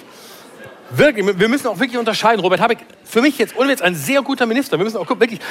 Katar zum Beispiel, Fußball-WM nicht gucken. Nach Katar fahren wir nur noch, um unser Gas zu holen. Das ist wichtig. Das ist Moral im Jahr 2022. Und das macht Robert Habeck super. Denn es gibt ja im Moment wirklich nur noch Forderungen von Grünen, wie wir Energie sparen können. Es vergeht kein Tag, an dem mich ein Grüner wieder sagt, was wir mit gezielten Katzenwäschen und taktischen Waschlappen machen müssen. Das kam von Kretschmann. Waschlappen benutzen. Schau nicht schlecht. Mein ehemaliger Landesvater in Baden-Württemberg sagt mir, ich, muss, ich bin nur noch mit Waschlappen unterwegs. Nur noch mit Waschlappen unterwegs. Waschlappen. Er hat mit so viel Werf gesagt, dass ich dachte, scheiße, er spricht über sich. Nein, er meinte den echten Waschlappen und jetzt ist es so, es gibt wirklich bei den Grünen mittlerweile in Sachen Energiesparen keine Tabus mehr. Aus Kretschmanns Umfeld ist zu hören, wir sollten die Unterwäsche wieder drei Wochen am Stück tragen, ehe sie gewaschen wird. Viele Männer sagen da, oh nee. Das ist aber wirklich Hygienefanatismus. Viele Männer im Zelt überlegen, klatsche ich da oder klatsche ich nicht? Gucken rüber zur Frau und stellen fest, die klatscht auch nicht, ah, dann kann ich es bleiben lassen. Dann muss ich an dieser Stelle nicht unehrlich sein.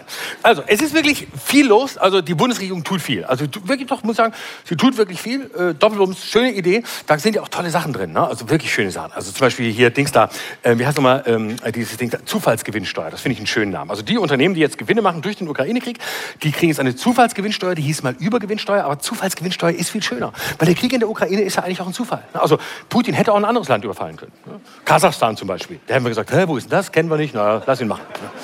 Ukraine, da wussten wir ungefähr, wo es liegt. Da haben wir gesagt, das kann er nicht machen. Deswegen ist es eine Zufallsgewinnsteuer. Sehr richtig. Die Einmalzahlungen an Studenten in Höhe von 200 oder 300 Euro an Rentner, super. Gerade genug Geld, um halbwegs zu überlegen, aber nicht genug Geld, um mit dem 49-Euro-Ticket zur Montagsdemo nach Leipzig zu fahren. Also, super gemacht. Insgesamt tolle Pakete. Jetzt müssen wir wirklich nur noch hoffen, dass sie funktionieren. Das ist das alles Entscheidende. Ähm, nicht, dass äh, Robert Habeck bei Maischberger wieder Insolvenz erklären muss. Das wollen wir wirklich vermeiden. Und vor allem müssen wir sagen, all diese Entlastungspakete, sie müssen eben beim Bürger ankommen. Und ich bin sicher, das klappt. Das klappt, denn es sind wuchtige Pakete, hat Christian Lindner gesagt. Wuchtig. Ich dachte, Moment, das sind doch Entlastungspakete, wenn die wuchtig sind. Wie können sie dann entlasten? Ein wuchtiges Paket belastet doch. Ist sprachlich für mich unsauber. Ist, ist so, wie wenn Christian Lindner sagen würde, der kommende Winter wird auf sanfte Weise hart. Und ich frage mich überhaupt, Sprache in der Bundesregierung ist, ich finde es nicht mehr gut. Sprache, also, was ist das für eine Sprache? Doppelwumms. Was ist das für ein infantiler Quatsch? Als wären wir kleine Kinder, denen man die Wahrheit nicht zutrauen kann. Doppelwumms, ganz ehrlich, was Kindergarten. Doppelwumms. Wumms, wieder Pieks für die Impfung bei Corona. Was soll denn das? Wann kommt die Pille-Palle-Pinke-Pinke-Verordnung für Geringverdiener?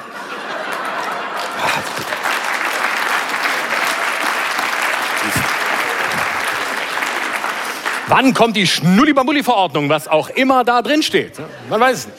Aber das Schlimmste ist ja, dass Olaf Scholz jetzt schon zum zweiten Mal gesagt hat. Er bleibe bei dem, was er schon immer gesagt hat. Das darf, was er schon immer gesagt hat, sagt jetzt nochmal. You'll never walk alone. Hat er gesagt, you'll never walk alone. Und das war der Moment, in dem ich dachte, doch Olaf, wenn du das sagst, dann möchte ich wirklich lieber alone walken. Dankeschön.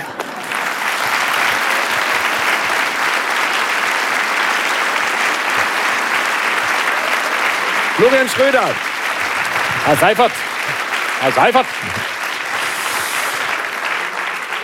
Ich habe es ja äh, vorhin gesagt, wir haben jetzt ein Jahr äh, Ampelkoalition. Äh, Robert Habeck ist für einen Kabarettisten ein Geschenk sicherlich. ja, aber, ohne Frage. ähm, ohne Frage, wunderbar. Aber, aber wie schwer macht es einem dieser Bundeskanzler, dieser Olaf Scholz, ohne Ecken und Kanten sich mit ihm kabarettistisch auseinanderzusetzen? Jetzt am Ende hast du es gerade gemacht, aber so. Ja, das ist ja schon, also Material bietet er ja genug. Ich habe ja gesagt, er schweigt gerne und dann macht er ja so ein Hin und Her bei den, bei den Waffenlieferungen. Da hat er unterschiedlichste Begründungen, die waren ja sehr fantasievoll. Am Anfang hat er gesagt, nein, man können nichts liefern. Die Ukrainer können damit nicht umgehen. Unter dem Motto, die schießen sich selber ins Knie, weil sie zu blöd sind. Dann hieß es, nee, wir können es doch nicht machen, weil es gibt kein äh, leistungsfähiges Gerät. Dann hieß es, das Gerät sei nicht funktionstüchtig. Und dann hieß es, das Gerät sei nicht lieferbar. Dann dachte ich, Moment, was ist nicht lieferbar? Das nicht funktionstüchtige oder das nicht lieferbare Gerät? Und wo wird es gebraucht? Hieß es dann, bei der Bundeswehr wird es gebraucht. Dann dachte ich, welches jetzt? Das nicht lieferbare oder das nicht funktionstüchtige? Wieso bei der Bundeswehr? Und schließlich sagte er, wegen der Bündnispartner könne man jetzt gar nicht liefern, was aber glatt gelogen war. Und am Ende sagte er, wenn, als der Bundestag zustimmte zu den Waffenlieferungen in die Ukraine, sagte Scholz, diese Zustimmung des Bundestags, das sei ein Zugeständnis und ein Kompliment an seine Politik. Und da dachte ich, welche Drogen muss ich nehmen, um die Hirnwindungen von Olaf Scholz dafür Ja. zu also, ähm, Wunderbares Material. über, ja. über die Antwort habe ich meine Frage vergessen, aber dann stelle ich eine andere. Oh, das tut mir leid. Das tut mir leid. Ich wollte noch Gag unterbringen. Das tut mir leid. Entschuldigung. Was, was wünschst du dir denn äh, kabarettistisch fürs Jahr 2023? Äh, ich wünsche mir, ähm, ja, ich wünsche mir natürlich, dass Friedrich Merz bleibt. Das reicht eigentlich. Also, das ist, also solange Friedrich Merz bei Bild TV Interviews gibt, ist mein Jahr gerettet. Ich finde es wunderbar, wenn- solange CDU-Parteitage stattfinden, in denen es heißt, wir beginnen den Parteitag mit einer ökonomischen Andacht. ich denke, Moment, ist die CDU jetzt die Sekte von Carsten Maschmeyer? Super, also ich finde Friedrich Merz traumhaft. Äh, du, jetzt geht's mal um dich. Du trittst heute Abend in Mainz auf. Tatsächlich? Ja. Oh, jetzt, jetzt, wo du sagst. Und äh, dann mit deinem satirischen Jahresrückblick Schluss jetzt am Silvesterabend um 20 Uhr und um 23 Uhr in den Wühlmäusen Berlin. Dann Neujahr wieder in den Wühlmäusen um 18 Ja. Uhr. Warum dieser Stress? Hast du keine Freunde? Nein. ich habe alle gefragt, wollt ihr mit mir Silvester feiern? Alle haben Nein gesagt. Habe ich gesagt, gehe ich in die Wühlmäuse. Da werden schon Leute kommen, die, die aus Not mit mir Silvester verbringen müssen und sich am 31. Dezember ernsthaft anhören wollen, was alles scheiße war. Wer das tut, der darf gerne kommen. Es wird lustig. Genau, äh, insbesondere für 23 Uhr und für den Neujahrstag um 18 Uhr gibt's noch Tickets. Da können Sie diesen Mann erleben. Immer ein Vergnügen. Florian Schröder. Vielen herzlichen Dank. Dankeschön.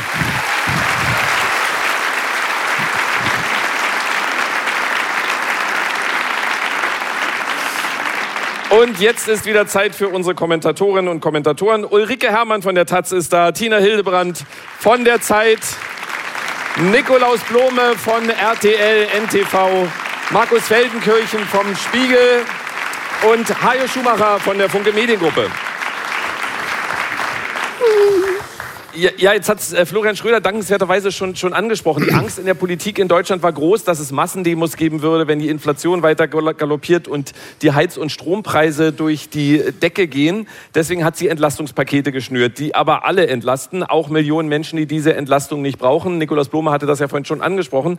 Wie sehr ärgert Sie das, dass man genauso entlastet wird, wenn man den Pool beheizen will, wie wenn man seine Wohnung nicht warm kriegt? Hajo Schumacher. Also Nikolaus Blum ist der Einzige, der über einen Pool verfügt. Ich kann da, ich kann da nicht weiter drüber reden, aber Und ich fürchte, es stimmt Einen sogar. Pool? ganz, Aber der Trend geht eindeutig in den Vororten zum Zweitpool. ja, absolut. Ähm, wenn wir uns überlegen, was im März diesen Jahres alles los war. Da wurde der Dritte Weltkrieg ausgerufen, da wurde die Verelendung ausgerufen, da wurde alles Mögliche ausgerufen.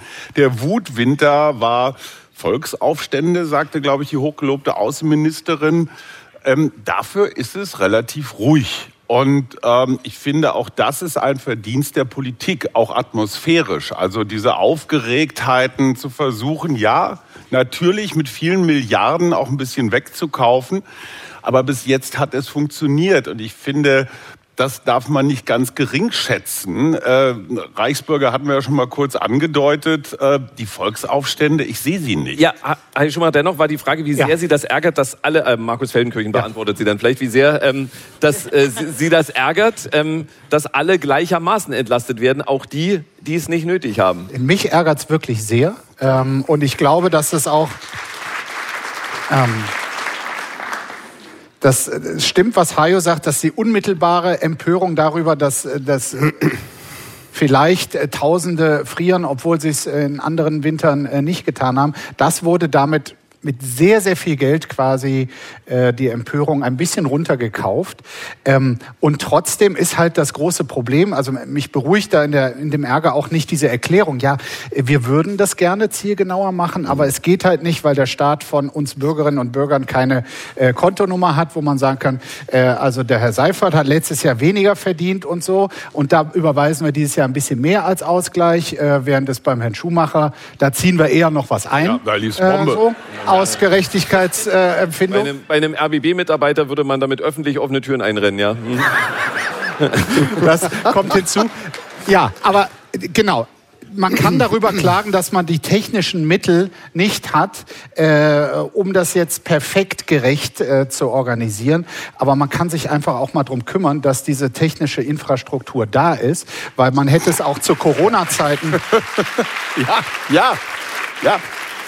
Und es ist ja nicht so, dass wir zum ersten Mal vor dieser Frage stehen. Zur, in Corona-Zeiten gab es ja auch den Wunsch auszugleichen und möglichst äh, zielgenau und gerecht. Und ja, es ist. äh, Ich habe mir selber noch nicht genug Gedanken gemacht, ob es nicht auch mit den bisherigen Möglichkeiten nicht doch quasi ein kreativeres Nachdenken dazu geführt hätte, dass es zumindest ein bisschen äh, gerechter läuft. Ulrike Herrmann wollte was dazu sagen. Äh, ja, also ich bin jetzt natürlich auch nicht glücklich mit dieser Art, äh, wie die Gaspreisbremse organisiert ist. Aber ich glaube, dass es jetzt politisch darauf ankommt, äh, zu erreichen, äh, dass das passiert, was die fünf Wirtschaftsweisen gesagt haben, nämlich, dass die wirklich hohen Einkommen äh, zusätzlich besteuert werden und äh, es so eine Art Energiesoli gibt. Denn äh, dann könnte man ja diese Ungerechtigkeit, dass die sehr Reichen profitieren, obwohl sie wirklich Aber Millionen das ist ja haben. nicht geplant. Nee, das ist eben das Bedauerliche. Obwohl, äh, aber ich glaube, das muss man dann politisch skandalisieren, dass es diesen Energiesoli nicht gibt, der natürlich an der FDP scheitert.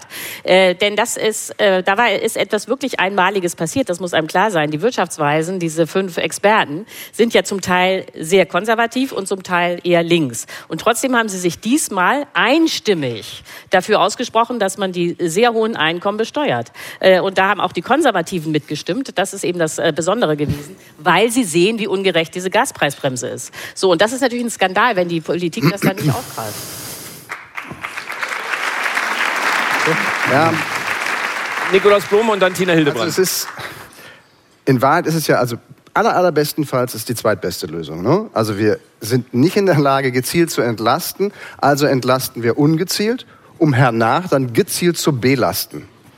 Ja, aber das Da geht ich- da wie Sie ja schon vorhin da- gesagt haben. Da wäre ich, ja, aber dann wäre ich ja bei Markus Feldenkirchen. Bevor wir jetzt eine Steuerreform zusammenschrauben und versuchen sie durch den Bundesrat zu kriegen, das heißt in 2028 ist sie dann fertig. nee, das könnte Lass uns doch die Jahre nutzen, mal zu überlegen, wie wir vielleicht das gezielte Entlasten doch hinkriegen. Denn es gibt ja Mittel und Wege, das Wohngeld zum Beispiel zu erweitern.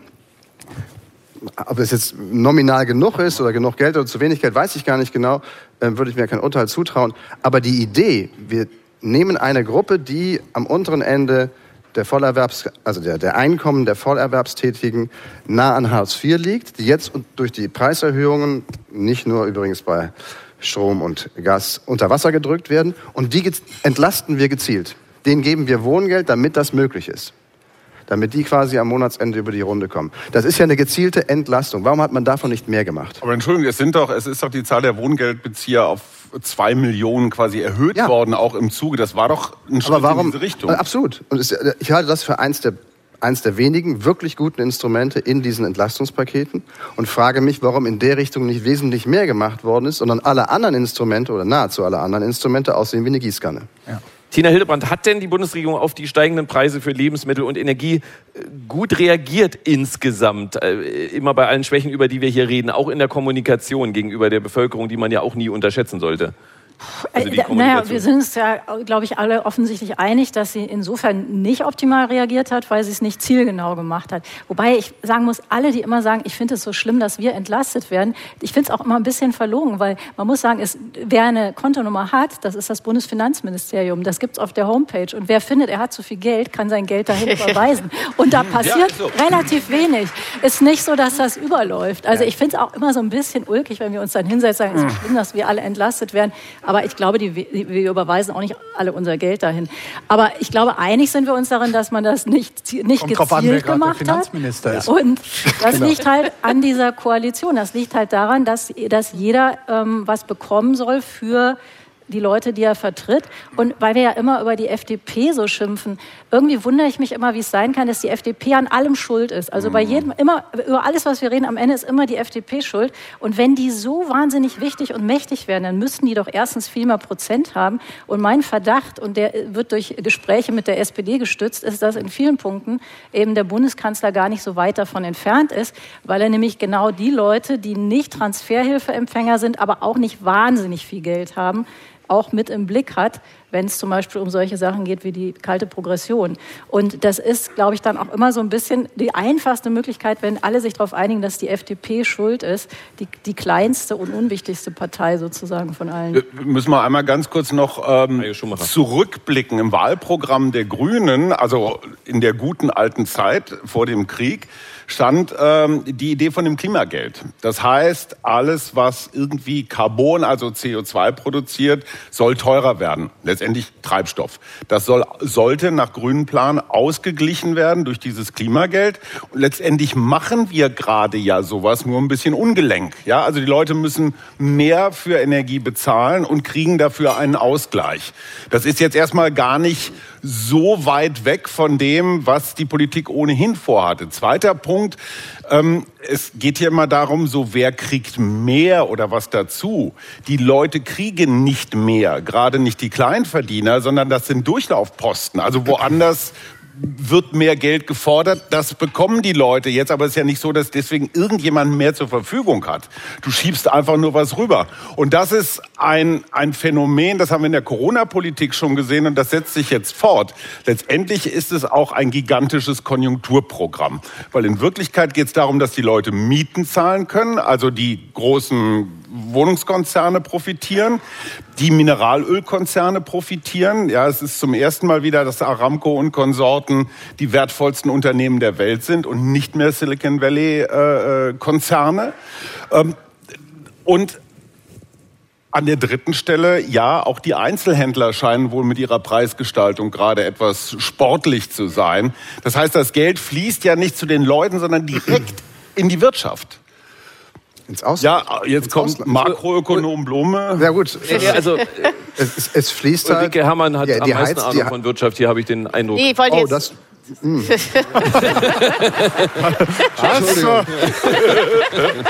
Finde ich aber auch. Ich habe ich hab, ich hab ne, ich hab ein Nebenfach. Ähm, also ein großer Teil der Heizrechnung fließt ins Ausland. Das ist ja nicht die deutsche Aral oder so, was wenn es das überhaupt noch gibt, ähm, sondern das, das geht einfach weg und ist für, wenn man so die Wohl- Wohlstandsbetrachtung Deutschlands einfach raus aus der Rechnung. Und das ist der Unterschied zu den vorhergehenden Krisen. Also wenn man Corona die Leute unterstützte, ihnen Geld in die Hand gab, in der Hoffnung, dass sie das dann konsumieren gehen, dann haben sie das mutmaßlich halt hoffentlich in den Innenstädten ausgegeben. Ähm, dieses Mal, Für chinesische Produkte. ja, okay. Aber immerhin, der kleine Händler in der Innenstadt hat vielleicht deswegen mit überlebt oder die Gastro. Das alles, dieses Geld ist jetzt, was jetzt quasi an die Leute gegeben wird, damit sie ihre Heizrechnung bezahlen können, verschwindet Mhm. irgendwo, aber nicht im Inland. Ulrike wollte, Herrmann, äh, jetzt habe ich natürlich Druck aufgebaut. Das muss jetzt Ja, und sensationell äh, werden. jetzt, jetzt, nein, und jetzt sage ich was ganz Banales. Ja, also, äh, nee, ich glaube, dass das, äh, also man, man fragt sich ja, warum äh, äh, haben wir hier die Gießkanne beim Gas, äh, bei der Gaspreisbremse? Warum kann das nicht zielgerichteter gesteuert werden? Und ich glaube, das Hauptproblem ist wirklich, es handelt sich ja um eine Entlastung beim Gas.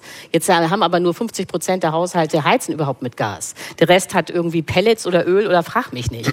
So, und was, was wir nicht haben, ist äh, Daten beim Finanzamt, wer eine Gasheizung hat. Das ist nicht verknüpft. So, und dadurch kommt jetzt die Gießkanne zustande. Ja, aber teuer wird's doch, also äh, nee, Energieversorger nee, es bedrohlich wird's doch für diejenigen, die äh, relativ wenig Geld haben. Ja, genau. Und da ist doch quasi auch egal, womit die heizen. Wenn man die entlasten würde, die relativ wenig Geld haben, Mhm. dann wäre doch alles gut. Ja, das äh, wäre die Wohngeldidee. Aber dann hat man das Problem, also ich äh, versuche jetzt mal hier Advocatus Diaboli für Scholz zu machen, äh, dass man immer noch die Mittelschicht hat äh, die äh, das Wohngeld dann nicht kriegt, aber leider eine Gasheizung hat.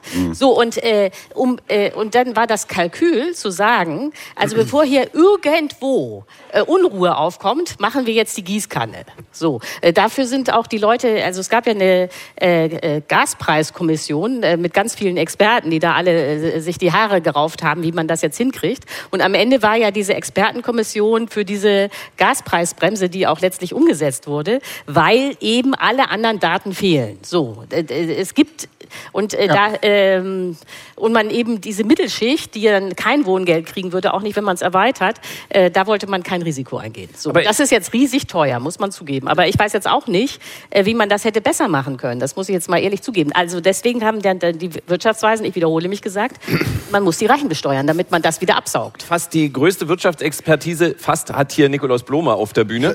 ähm, äh, wie machen das denn andere Länder? Die haben ja das gleiche Problem. Also wir können ja nach äh, Österreich gucken, nach Frankreich gucken, wir können ja in andere Länder gucken. Haben die bessere Daten? Ähm, also offenkundig ja zum Teil. Ich glaube, baltische Länder, die ganz anders digitalisiert sind als unsere, äh, als, als wir hier, können, können Dinge staatlicherseits tun, die wir nicht tun können.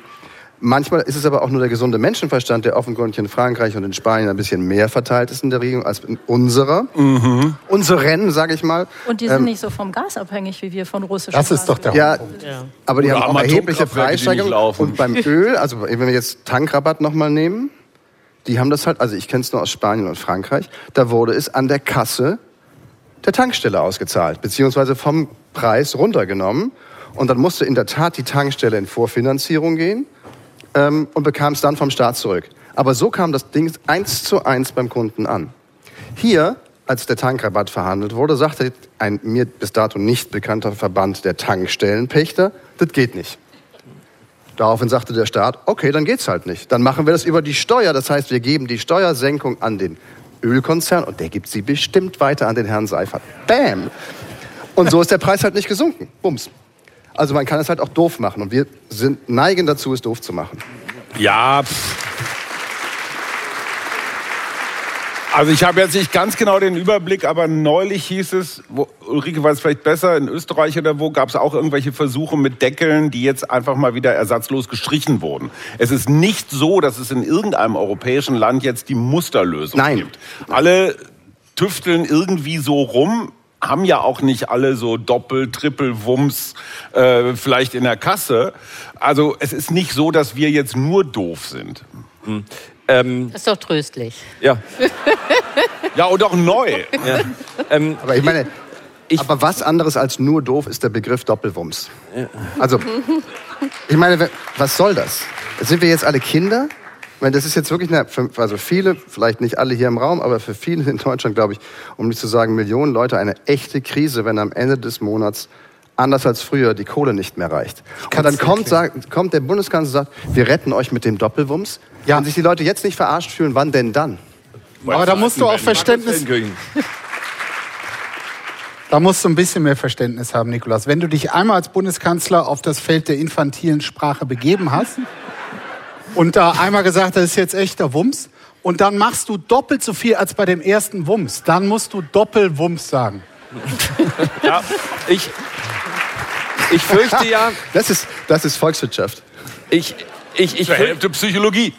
ich fürchte, dass kaum jemand, also korrigieren Sie mich hier im Saal, aber dass kaum jemand die Gaspreisbremse, den Gaspreisdeckel, die Strompreisbremse verstanden hat. Die einzige, die mir einfällt, äh, sind Sie, Ulrike Oh Herrmann. nein. Erklären, wir, erklären Sie uns doch mal, was, was bekommen wir alle wieder? Weil ich, ich weiß es nicht. Äh, ehrlich gesagt habe ich da auch äh, eine ganzseitige Analyse in der Süddeutschen Zeitung gelesen, zehn Punkte, und hinterher habe ich es auch nicht verstanden. Ja. Also, also das kann ich jetzt leider nicht wiedergeben. Aber- äh, nee, tut mir echt leid. Also ist das aber ist das abhängig vom Verbrauch oder unabhängig vom Nein, das ist, Verbrauch, äh, was nein, ich das, nein, nein, das ist abhängig vom Verbrauch, weil äh, also, Also wenn ich mehr verbrauche, bekomme ich mehr wieder. Und Nein. Ich, nein, Nein. nein, äh, Mann! Bis zu 80 Prozent nee, äh, also ähm, Der öffentlich-rechtliche Rundfunk zeigt seine ganze äh, Stärke. nee, nee, das äh,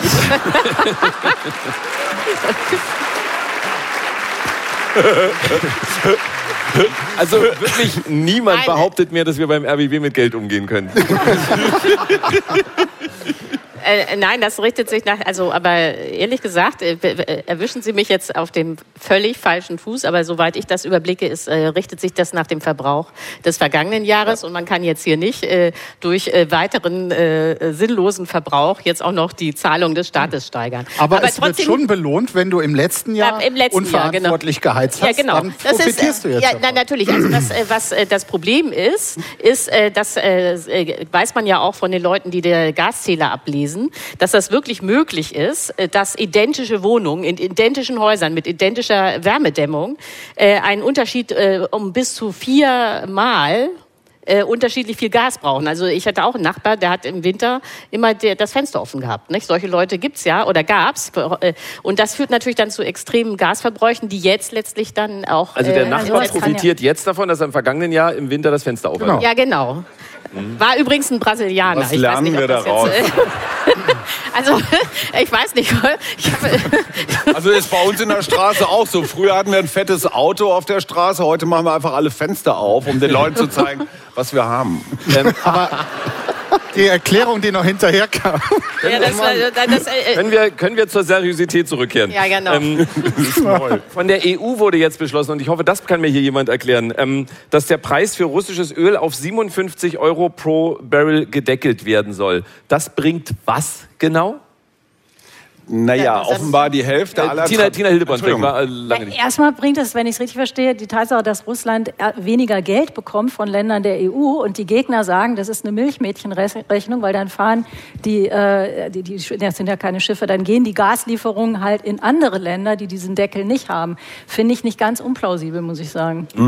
50 Prozent, offenbar 50 Prozent der Transportflotte, die dieses Öl per Schiff durch die Gegend fahren, sind unter europäischer Herrschaft wahrscheinlich Nein, ausgeflaggt. Versicherung. Die Versicherung. Versicherung. Ja, irgendwie genau. geflaggt in den Bahamas oder weiß der Geier wo. Aber so, und für die gilt das. Also die dürfen das Öl nicht zu anderen Preisen transportieren. Was das, das ist doch wieder genau das, worüber wir eben gerade auch schon geredet haben. Es ist Management bei, gucken wir mal. Ja, vielleicht funktioniert's ja. Und äh, dann wissen wir in einem halben Jahr mehr. Oder wir haben die nächste, den nächsten Benzinpreis, Tankrabatt. Ulrike Herrmann, da ist die Expertise da. Ja, also der, äh, der Hintergrund ist ja, dass äh, die äh, EU beschlossen hat, dass sie kein Öl aus Russland mehr kauft, ab jetzt äh, Anfang Dezember, das über äh, mit Frachtern kommt. Also Pipelines sind davon äh, nicht betroffen, aber man will eben äh, kein Öl mehr über äh, Schiffe in äh, russisches Öl in äh, der EU kaufen. So, jetzt war die Angst der Amerikaner äh, nicht unberechtigt, das muss man jetzt mal so deutlich sagen, dass wenn die Europäer kein Öl aus Russland mehr kaufen, äh, man muss wissen, Russland ist einer der größten Ölexporteure der Welt. Es ist, äh, liefert ungefähr 11 Prozent äh, des weltweiten Ölverbrauchs. also man kann jetzt nicht sagen, das ist irgendwie sowieso alles völlig Schnuppe, was mit äh, Russland ist. So, und da hatten die ähm, äh, die Amerikaner Angst, dass wenn die Amerikaner das, äh, die Europäer das russische Öl nicht mehr nehmen, sie dann auf den Weltmarkt drängen, um irgendwo anders her das Öl zu kriegen. Und dann natürlich der Weltmarktpreis steigt, mit dem Ergebnis, dass auch die Russen äh, von diesem steigenden Weltmarktpreis profitieren. Und äh, auf diese Weise kam dann diese Idee mit dem äh, russischen Ölpreisdeckel, nämlich zu sagen, also die dürfen nur 60 äh, Dollar den Barrel äh, verdienen. Und äh, das Problem wird natürlich jetzt sein, das hat ja Frau Hildebrand auch schon gesagt, äh, dass wahrscheinlich die Russen dann ihr Öl an äh, jemand anders äh, verkaufen. Der mehr zahlt. Ist ja, Ja, der mehr zahlt oder der den Weltmarktpreis zahlt. ähm, der ist jetzt im Augenblick aber auch nur bei 70, etwas mehr als 70 äh, Dollar den Barrel. Wie auch immer, äh, man muss, also aus meiner Sicht ist es so, und das ist natürlich auch irgendwie alles irre, dass man eigentlich hoffen muss, äh, dass die äh, Russen irgendwie Abnehmer finden für ihr Öl und wo, wo sie mit dem Preis zufrieden sind. Denn was natürlich Putin machen könnte, ist einfach zu sagen, okay, wenn wir da nichts mehr einnehmen dürfen oder zu wenig, dann äh, äh, exportieren wir kein Öl mehr. Äh, Das würde aber natürlich die Preise äh, in die Höhe treiben weltweit. Und dann wäre nicht Deutschland betroffen oder die EU, weil wir haben das Geld, um auch sehr hohe Ölpreise zu zahlen, sondern das würde natürlich dann am Ende den globalen Süden treffen. Denn die können diese hohen äh, Ölrechnungen nicht zahlen. Also diese, äh, das, äh, das Grundproblem ist, äh, dass die Europäer auf das russische Öl verzichten wollen, aber nicht bereit sind, Öl zu sparen. Ich sage nur Tempolimit. Das natürlich schon wieder an wem? An der FDP gescheitert ist.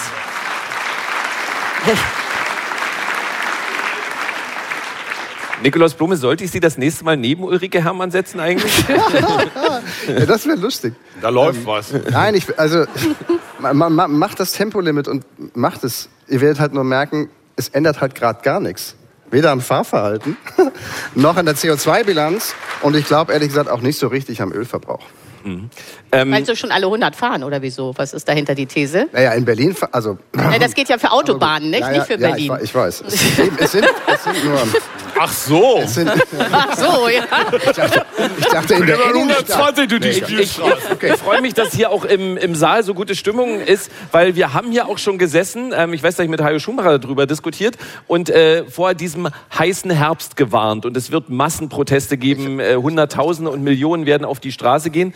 Ist jetzt nicht passiert, weil die Bundesregierung eine vernünftige Politik gemacht hat, Fragezeichen, oder aus anderen Gründen. Ich fange mal mit Tina Hildebrand an und dann Nikolaus Blome dazu. Ich glaube, weil die Bundesregierung eine Politik gemacht hat, bei der die Leute irgendwann überhaupt nicht mehr wussten, wer was kriegt, aber den Eindruck hatten, es wird was gemacht. Ja, Das ist genau. aber So ist es. Aber es gibt noch einen Punkt, und das, da sieht man, dass der Olaf Scholz eben doch nicht so ein totaler Hirni ist, wie wir manchmal tun. Der hat nämlich eine konzertierte Aktion gemacht, von der wahrscheinlich kaum einer was mitbekommen hat. Die hatte aber den großen Vorteil für ihn, dass er die Gewerkschaften an seine Seite bekommen hat. Und irgendwer muss ja so einen heißen Herbst auch organisieren und muss eine Kampagne machen. Und das können eben so versprengte Montagsspaziergänger dann doch nicht so, sondern das könnten Gewerkschaften. Die waren aber sozusagen mit der Regierung mit im Boot und es war ein extrem geschickter taktischer von ihm zusätzlich und hat, glaube ich, ganz viel, ähm, ganz stark mit dazu geführt, dass dieser heiße Herbst nicht äh, gezündet hat. Aber vielleicht kann man einfach auch mal. Ja. Entschuldigung. Nee, ganz kurz nur. Ich, ähm, also, wie gesagt, wir pfeifen den Winter jetzt ab, bevor er begonnen hat. Ne? Ich sprach von einem heißen Herbst und den pfeife ich also, tatsächlich ich, nächsten ich glaube, es hieß immer, ich, ja, also heißer Herbst, ja. Aber ich glaube, es wurde auch immer von Wutwinter geredet. Ähm, und da würde ich doch noch mal abwarten wollen, weil bei ganz vielen Menschen, insbesondere Mietern, ist der ganz große Hammer noch nicht eingeschlagen. Ja, ähm, insofern glaube ich, dass wir in, in, in den Januar, Februar Monaten, wenn dann auch Nachzahlungen kommen, also die Nachzahlungsaufforderungen kommen, wir dann noch mal was anderes an Betroffenheit erleben werden in bestimmten Gruppen, ziemlich großen Gruppen der Bevölkerung, die jetzt noch nicht stattgefunden haben. Die Leute haben alle Angst, sie sind verunsichert und sie in der Tat sie begreifen zu 70 Prozent nicht, ähm, was kriege ich da jetzt eigentlich? Oder Wir kriege ja ich so viel oder kriege ich so viel? Das trägt zur Unsicherheit bei. Also ich würde es noch nicht, ich würde jetzt noch nicht große Entwarnung geben, obwohl ich auch immer ganz fest an die Stabilität der Mitte in Deutschland glaube. Und Aber- ich glaube, den Punkt unterschätzen wir. Dieses ganze Gerede vom Wutwinter war natürlich auch unter diesem Eindruck Social Media, Twitter und so weiter und so fort. Man darf den Bürgerinnen und Bürgern, glaube ich, auch mal ein Kompliment machen. Diese 80 Prozent, diese magischen der Mitte, die haben kapiert, dass da in der Ukraine was Größeres passiert. Die haben vielleicht auch kapiert, dass Regieren, dass man bestenfalls zu Null spielen kann, wenn man so ein, so ein Jahr regiert. Also man kann möglichst wenig Fehler machen. Und ich bin mir auch sicher, dass die Pläne für den Triple-Wumms äh, dann irgendwann im Februar, März natürlich jetzt schon gemalt werden, weil, weil die wissen, dass die Preise kommen. So, und Stabilität ist auch ein Wert an sich. Und ich habe wirklich großen Respekt auch für die, für die Menschen in diesem Land, die sich von den Idioten nicht anstecken lassen. Wenn ich mir angucke, dass irgendwelche Großdemonstrationen in Dresden für 10.000, 15.000 Menschen anberaumt werden und da laufen dann 800 arme Irre rum, denke ich mir, hey, Halleluja, ja. Dieses Land ist schlauer, als man denkt. Ja, eindeutig. Aber also ein Witz, also Kurz Nikolaus ja- und dann Markus ein. Entschuldigung. Ähm, das stimmt alles. Das Land ist viel schlauer, als die Leute denken, vielleicht auch als viele Medien denken. Aber was noch nicht klar durchkommuniziert und angekommen ist, ist, glaube ich, dass die Leute ihr altes Leben dieses Mal nicht wiederkriegen werden. Nach Corona, nach Eurokrise, nach ich weiß nicht was Krise, konnte man vorher immer sagen, da tauchen wir jetzt einmal durch, das wird unerfreulich oder geht vielleicht auch ganz tief runter, aber danach geht's im Prinzip so weiter, wie es zuvor dann wegen der Krise damit haben wir uns auch 20 Jahre lang beschissen Ja, mit Moment. diesem Frühjahr. Ja, aber das, das ist diesmal anders. Genau, Und ist auch diesmal gut kann sich so. der Bundeskanzler nicht hinstellen und sagen, wenn wir diesen Winter geschafft haben, dann geht das Leben so weiter, wie es vor dem Winter oder vor dem Krieg war. Und das ist fundamental ein Unterschied zwischen den Krisen. Ja, aber es wurde auch Zeit, dass wir das kapieren. Markus Feldenkirchen. Wir versuchen ja gerade zu ergründen, wa- warum die Stimmungslage im Land doch nicht ganz so mies ist, wie äh, Frau Baerbock und andere es uns prognostiziert haben. Ich glaube, ein wichtiger Faktor ähm, äh, hängt auch damit zusammen, dass ähm, dieses Virus sich so entwickelt hat, dass es uns in diesem Herbst und Winter nicht so zusetzt, äh, einschränkt äh, und damit sich auch auf die Psyche, kollektive Psyche legt, wie, wie das im Sommer ja auch befürchtet wurde, zumindest von einigen Vertretern der Bundesregierung. Also Deinem das, Kumpel, sag's ruhig, deinem Kumpel. das, das plus 200 Milliarden, also 200 Milliarden einfach mal zusätzlich auf den Tisch legen zu können, nur um das zu vermeiden, dass die Stimmung kippt. Das ist es ja letztlich. Also das ist schon, äh, da- das kann nicht jedes Land. Das wurde jetzt hier gemacht, das federt äh, unheimlich viel ab. Wenn dann das Management im Januar, Februar, ich glaube auch, das ist noch nicht äh, alles vorbei, aber wenn das Management so ist, dass die Leute, die es brauchen und die stimmungsanfällig sind, ähm, dass es dort auch dahin geht, dann, dann ist das die Erklärung. Mit 200 Milliarden kann man so etwas abfedern. Tina Hildebrand dazu? Ich glaube, ein Grund ist auch, dass der, der Anlass dafür, nämlich dieser Krieg, dass der nach wie vor ja wahnsinnig sichtbar ist. Also es gibt nach wie vor permanent Nachrichten, Bilder. Es gibt diese Bilder von Leuten, Nikolaus Blumer hat es beschrieben, die da ohne Wasser, ohne Strom, mit kleinen Kindern, mit alten Leuten sitzen. Und ich glaube, die meisten von uns sind dann schon in der Lage, sowas ein bisschen ins Verhältnis zu setzen und zu sagen, okay, denen geht's wirklich dreckig und die haben weitaus weniger Möglichkeiten, sich zu helfen im Moment. Und ich glaube, dass das auch damit zu tun hat, dass das einfach nicht sowas ist, wo mal was passiert ist und dann war da aber bald nicht mehr die Rede davon und es war ganz weit weg und man hat es auch so halb vergessen. Wir können das nicht vergessen. Es ist jeden Tag da und wir sehen es auch. Aber besteht denn die Gefahr, dass wir es möglicherweise dann doch irgendwann vergessen? Also ich habe, äh, glaube ich, auch im Spiegel, äh, gleich Ulrike Herrmann dazu, im Spiegel ein Interview äh, mit einem Historiker äh, gelesen, der sagte, er hält vieles für möglich. Er hält es auch für möglich, dass dieser Krieg noch fünf, sieben Jahre andauert. Ähm, und so lange ist unsere Aufmerksamkeitsspanne nicht. Also meine nicht, aber äh, auch bei anderen, die nicht beim öffentlich-rechtlichen Rundfunk arbeiten, auch nicht. Aber, aber, aber du findest für jede Zeitspanne einen Historiker. Ja? Du findest den Historiker für noch vier Wochen und für noch Ja, ja, gut, 40 aber, aber Jahre, gehen wir ja. mal davon aus, das geht noch, noch Ja, drei, vier Jahre. Da werden Ja, wir nicht permanent science. Meldungen Hätte- mehr hätte nee, nee, Aber also es findet ja gleichzeitig auch ein Umbau statt, dass selbst wenn wir von Russland demnächst nichts mehr bekommen, das in fünf Jahren nicht mehr solche Auswirkungen hat. Mhm. Ulrike Herrmann. Ja, aber ich glaube, dass äh, wir jetzt noch einen ganz wichtigen Punkt bei dieser Diskussion vergessen haben. Wir, und das ist ganz typisch. Wir reden immer über den Preis des Gases. Aber äh, das äh, Problem ist ja, wir werden wahrscheinlich zu wenig Gas haben. Also wir müssen alle 20 Prozent Gas einsparen, egal wie teuer das Gas ist. Wir müssen runter im Gasverbrauch. Und das äh, geht immer durcheinander. Also eine, es wird immer eine Preisdiskussion geführt, aber keine Mengendiskussion.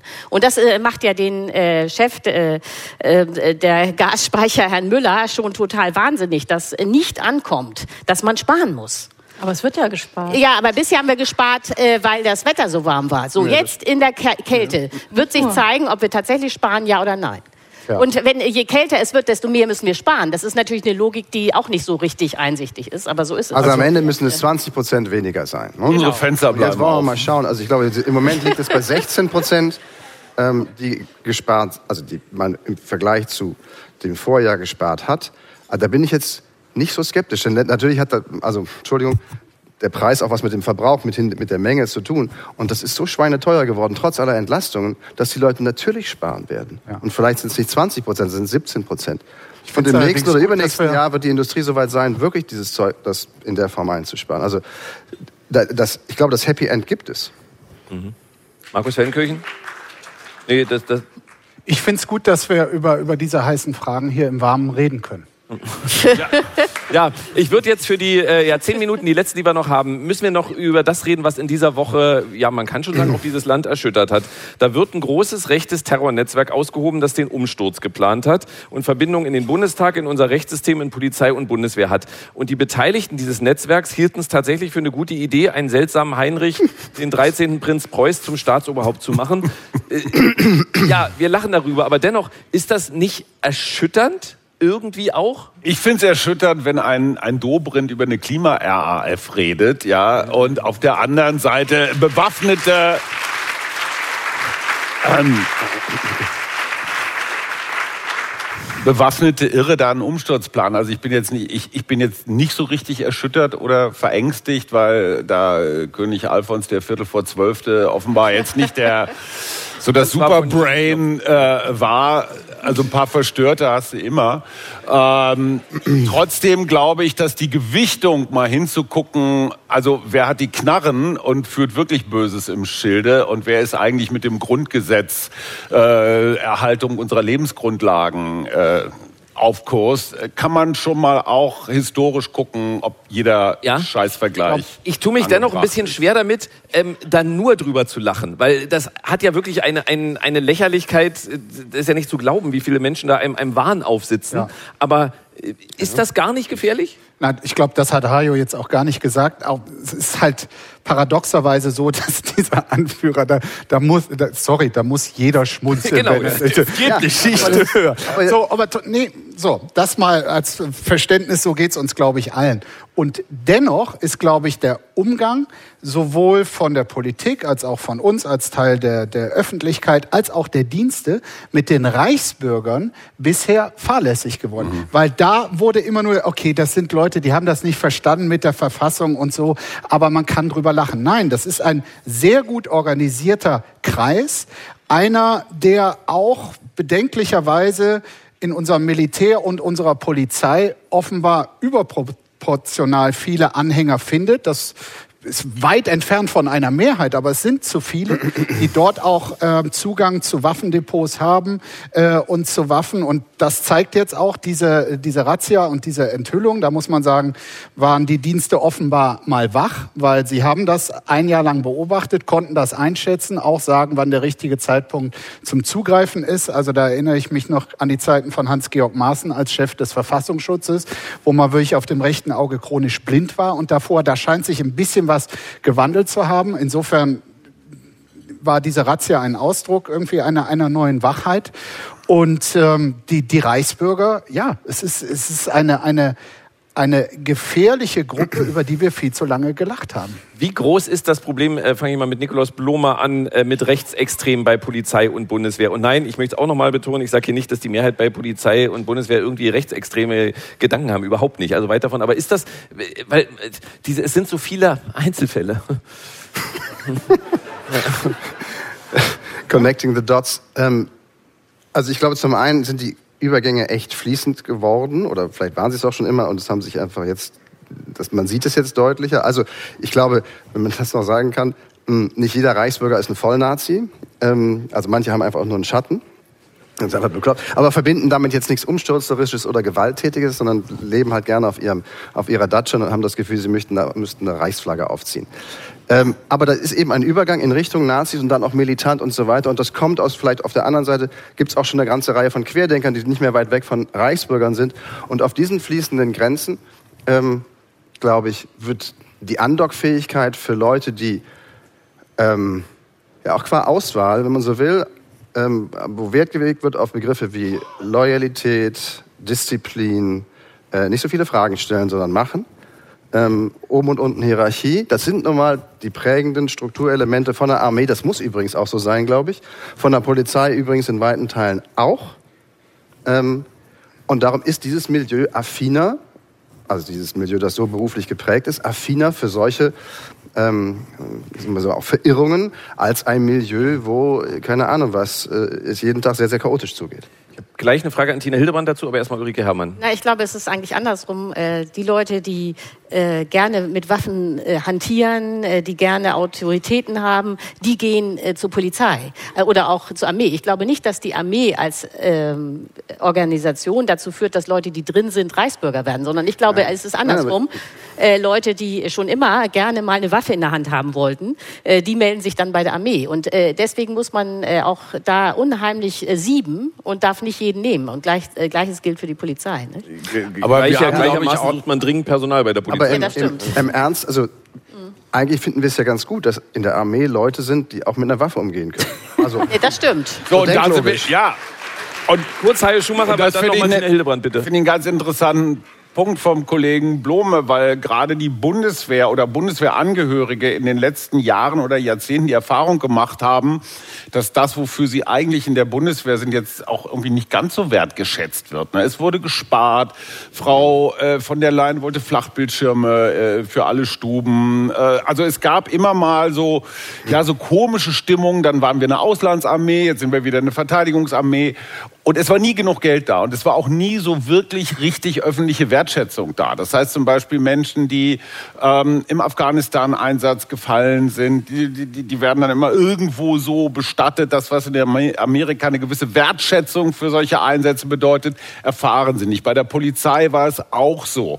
Polizisten und Polizistinnen haben sich auch hier in Berlin über viele Jahre alleingelassen gefühlt. Ich will damit nicht sagen, dass jeder, der sich alleingelassen fühlt, jetzt unbedingt Reichsbürger werden muss. Nur die, mhm. die eine Neigung dazu haben, kommen natürlich zu diesem Ergebnis, na, dieser Staat, der funktioniert ja auch gar nicht so richtig, der kann uns ja nicht mal ordentlich ausstatten. Bevor ich, ich würde, also. Entschuldigung, ich würde noch gerne eine Frage stellen, bevor ich äh, zur Schlussrunde komme an Tina Hildebrand. Wir reden seit Jahren darüber, dass Menschen nur noch in ihren Filterblasen unterwegs sind. Und das wird für mich ja hier besonders deutlich. Der Großteil der Bevölkerung, äh, Markus Feldenkirchen hat es gesagt, hält diese Pläne des Umsturzes für Irrsinn und lacht über den Prinzen. Diese Leute hielten das aber ernsthaft für einen guten Plan.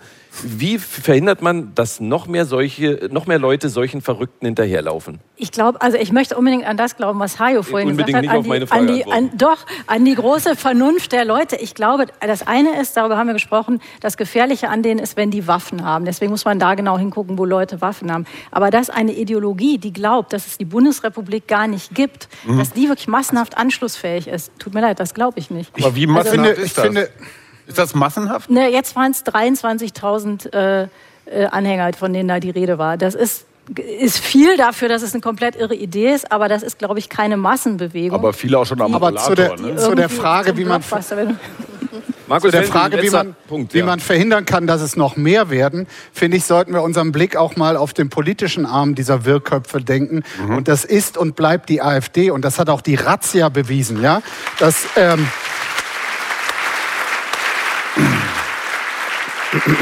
Die, ange die, angedachte Justizministerin war eine Bundestagsabgeordnete der AfD, die, jetzt kommt die Pointe, zum gemäßigten Flügel der AfD gehörte. So, und natürlich gibt es dort tausendfach äh, in den Vorfeldorganisationen tausendfach Sympathien mit diesen äh, wirren Gedanken.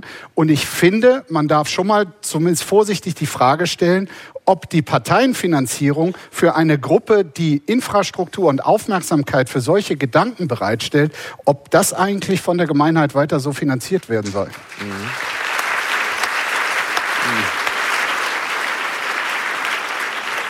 Damit kommen wir zu unserer Schlussrunde. Ich gebe einen Halbsatz vor. Sie vervollständigen bitte idealerweise nicht nur mit einem Wort, sondern vielleicht auch wenigstens mit einem Satz. Da räume ich ein paar Themen ab, über die wir gar nicht oder kaum geredet haben heute. Äh, Tina Hildebrand, los geht's. Dass Olaf Scholz überlegt, Twitter zu verlassen. Ist eine gute Idee. Ja, das ist der ausführliche Satz, den ich mir gerade gewünscht habe. Vielen Dank.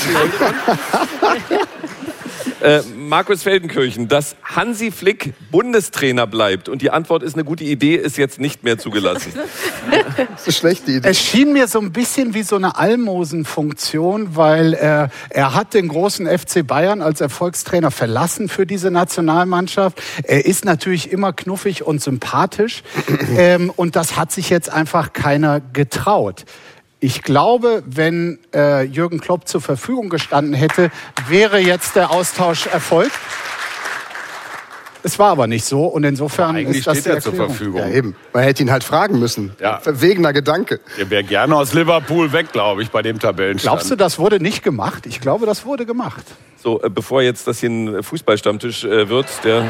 Du hast nur Marokko. Marokko hat doch gezeigt, das, dass mit limitierten Mitteln das, geht. Äh, Ulrike Herrmann, das Zeitenwende, das Wort des Jahres 2022 ist. Freitag wurde es verkündet. Äh, ist absolut richtig, weil äh, man ja äh, sich einen Landkrieg in Europa vorher nicht mehr hatte vorstellen können. Und dass tatsächlich Russland denkt, es könnte die Grenzen verschieben, das war einfach so irre, dass jetzt wir in einer anderen Welt leben. Oder jeder hat doch gesagt, das ist auch Annalena Baerbock und das war ja richtig, am 25. Ähm, Februar sind wir in einer anderen Welt aufgewachsen, wacht. Das stimmt einfach. Nikolaus Blome, dass Franziska Giffey auch nach der Wiederholungswahl regierende Bürgermeisterin von Berlin bleibt.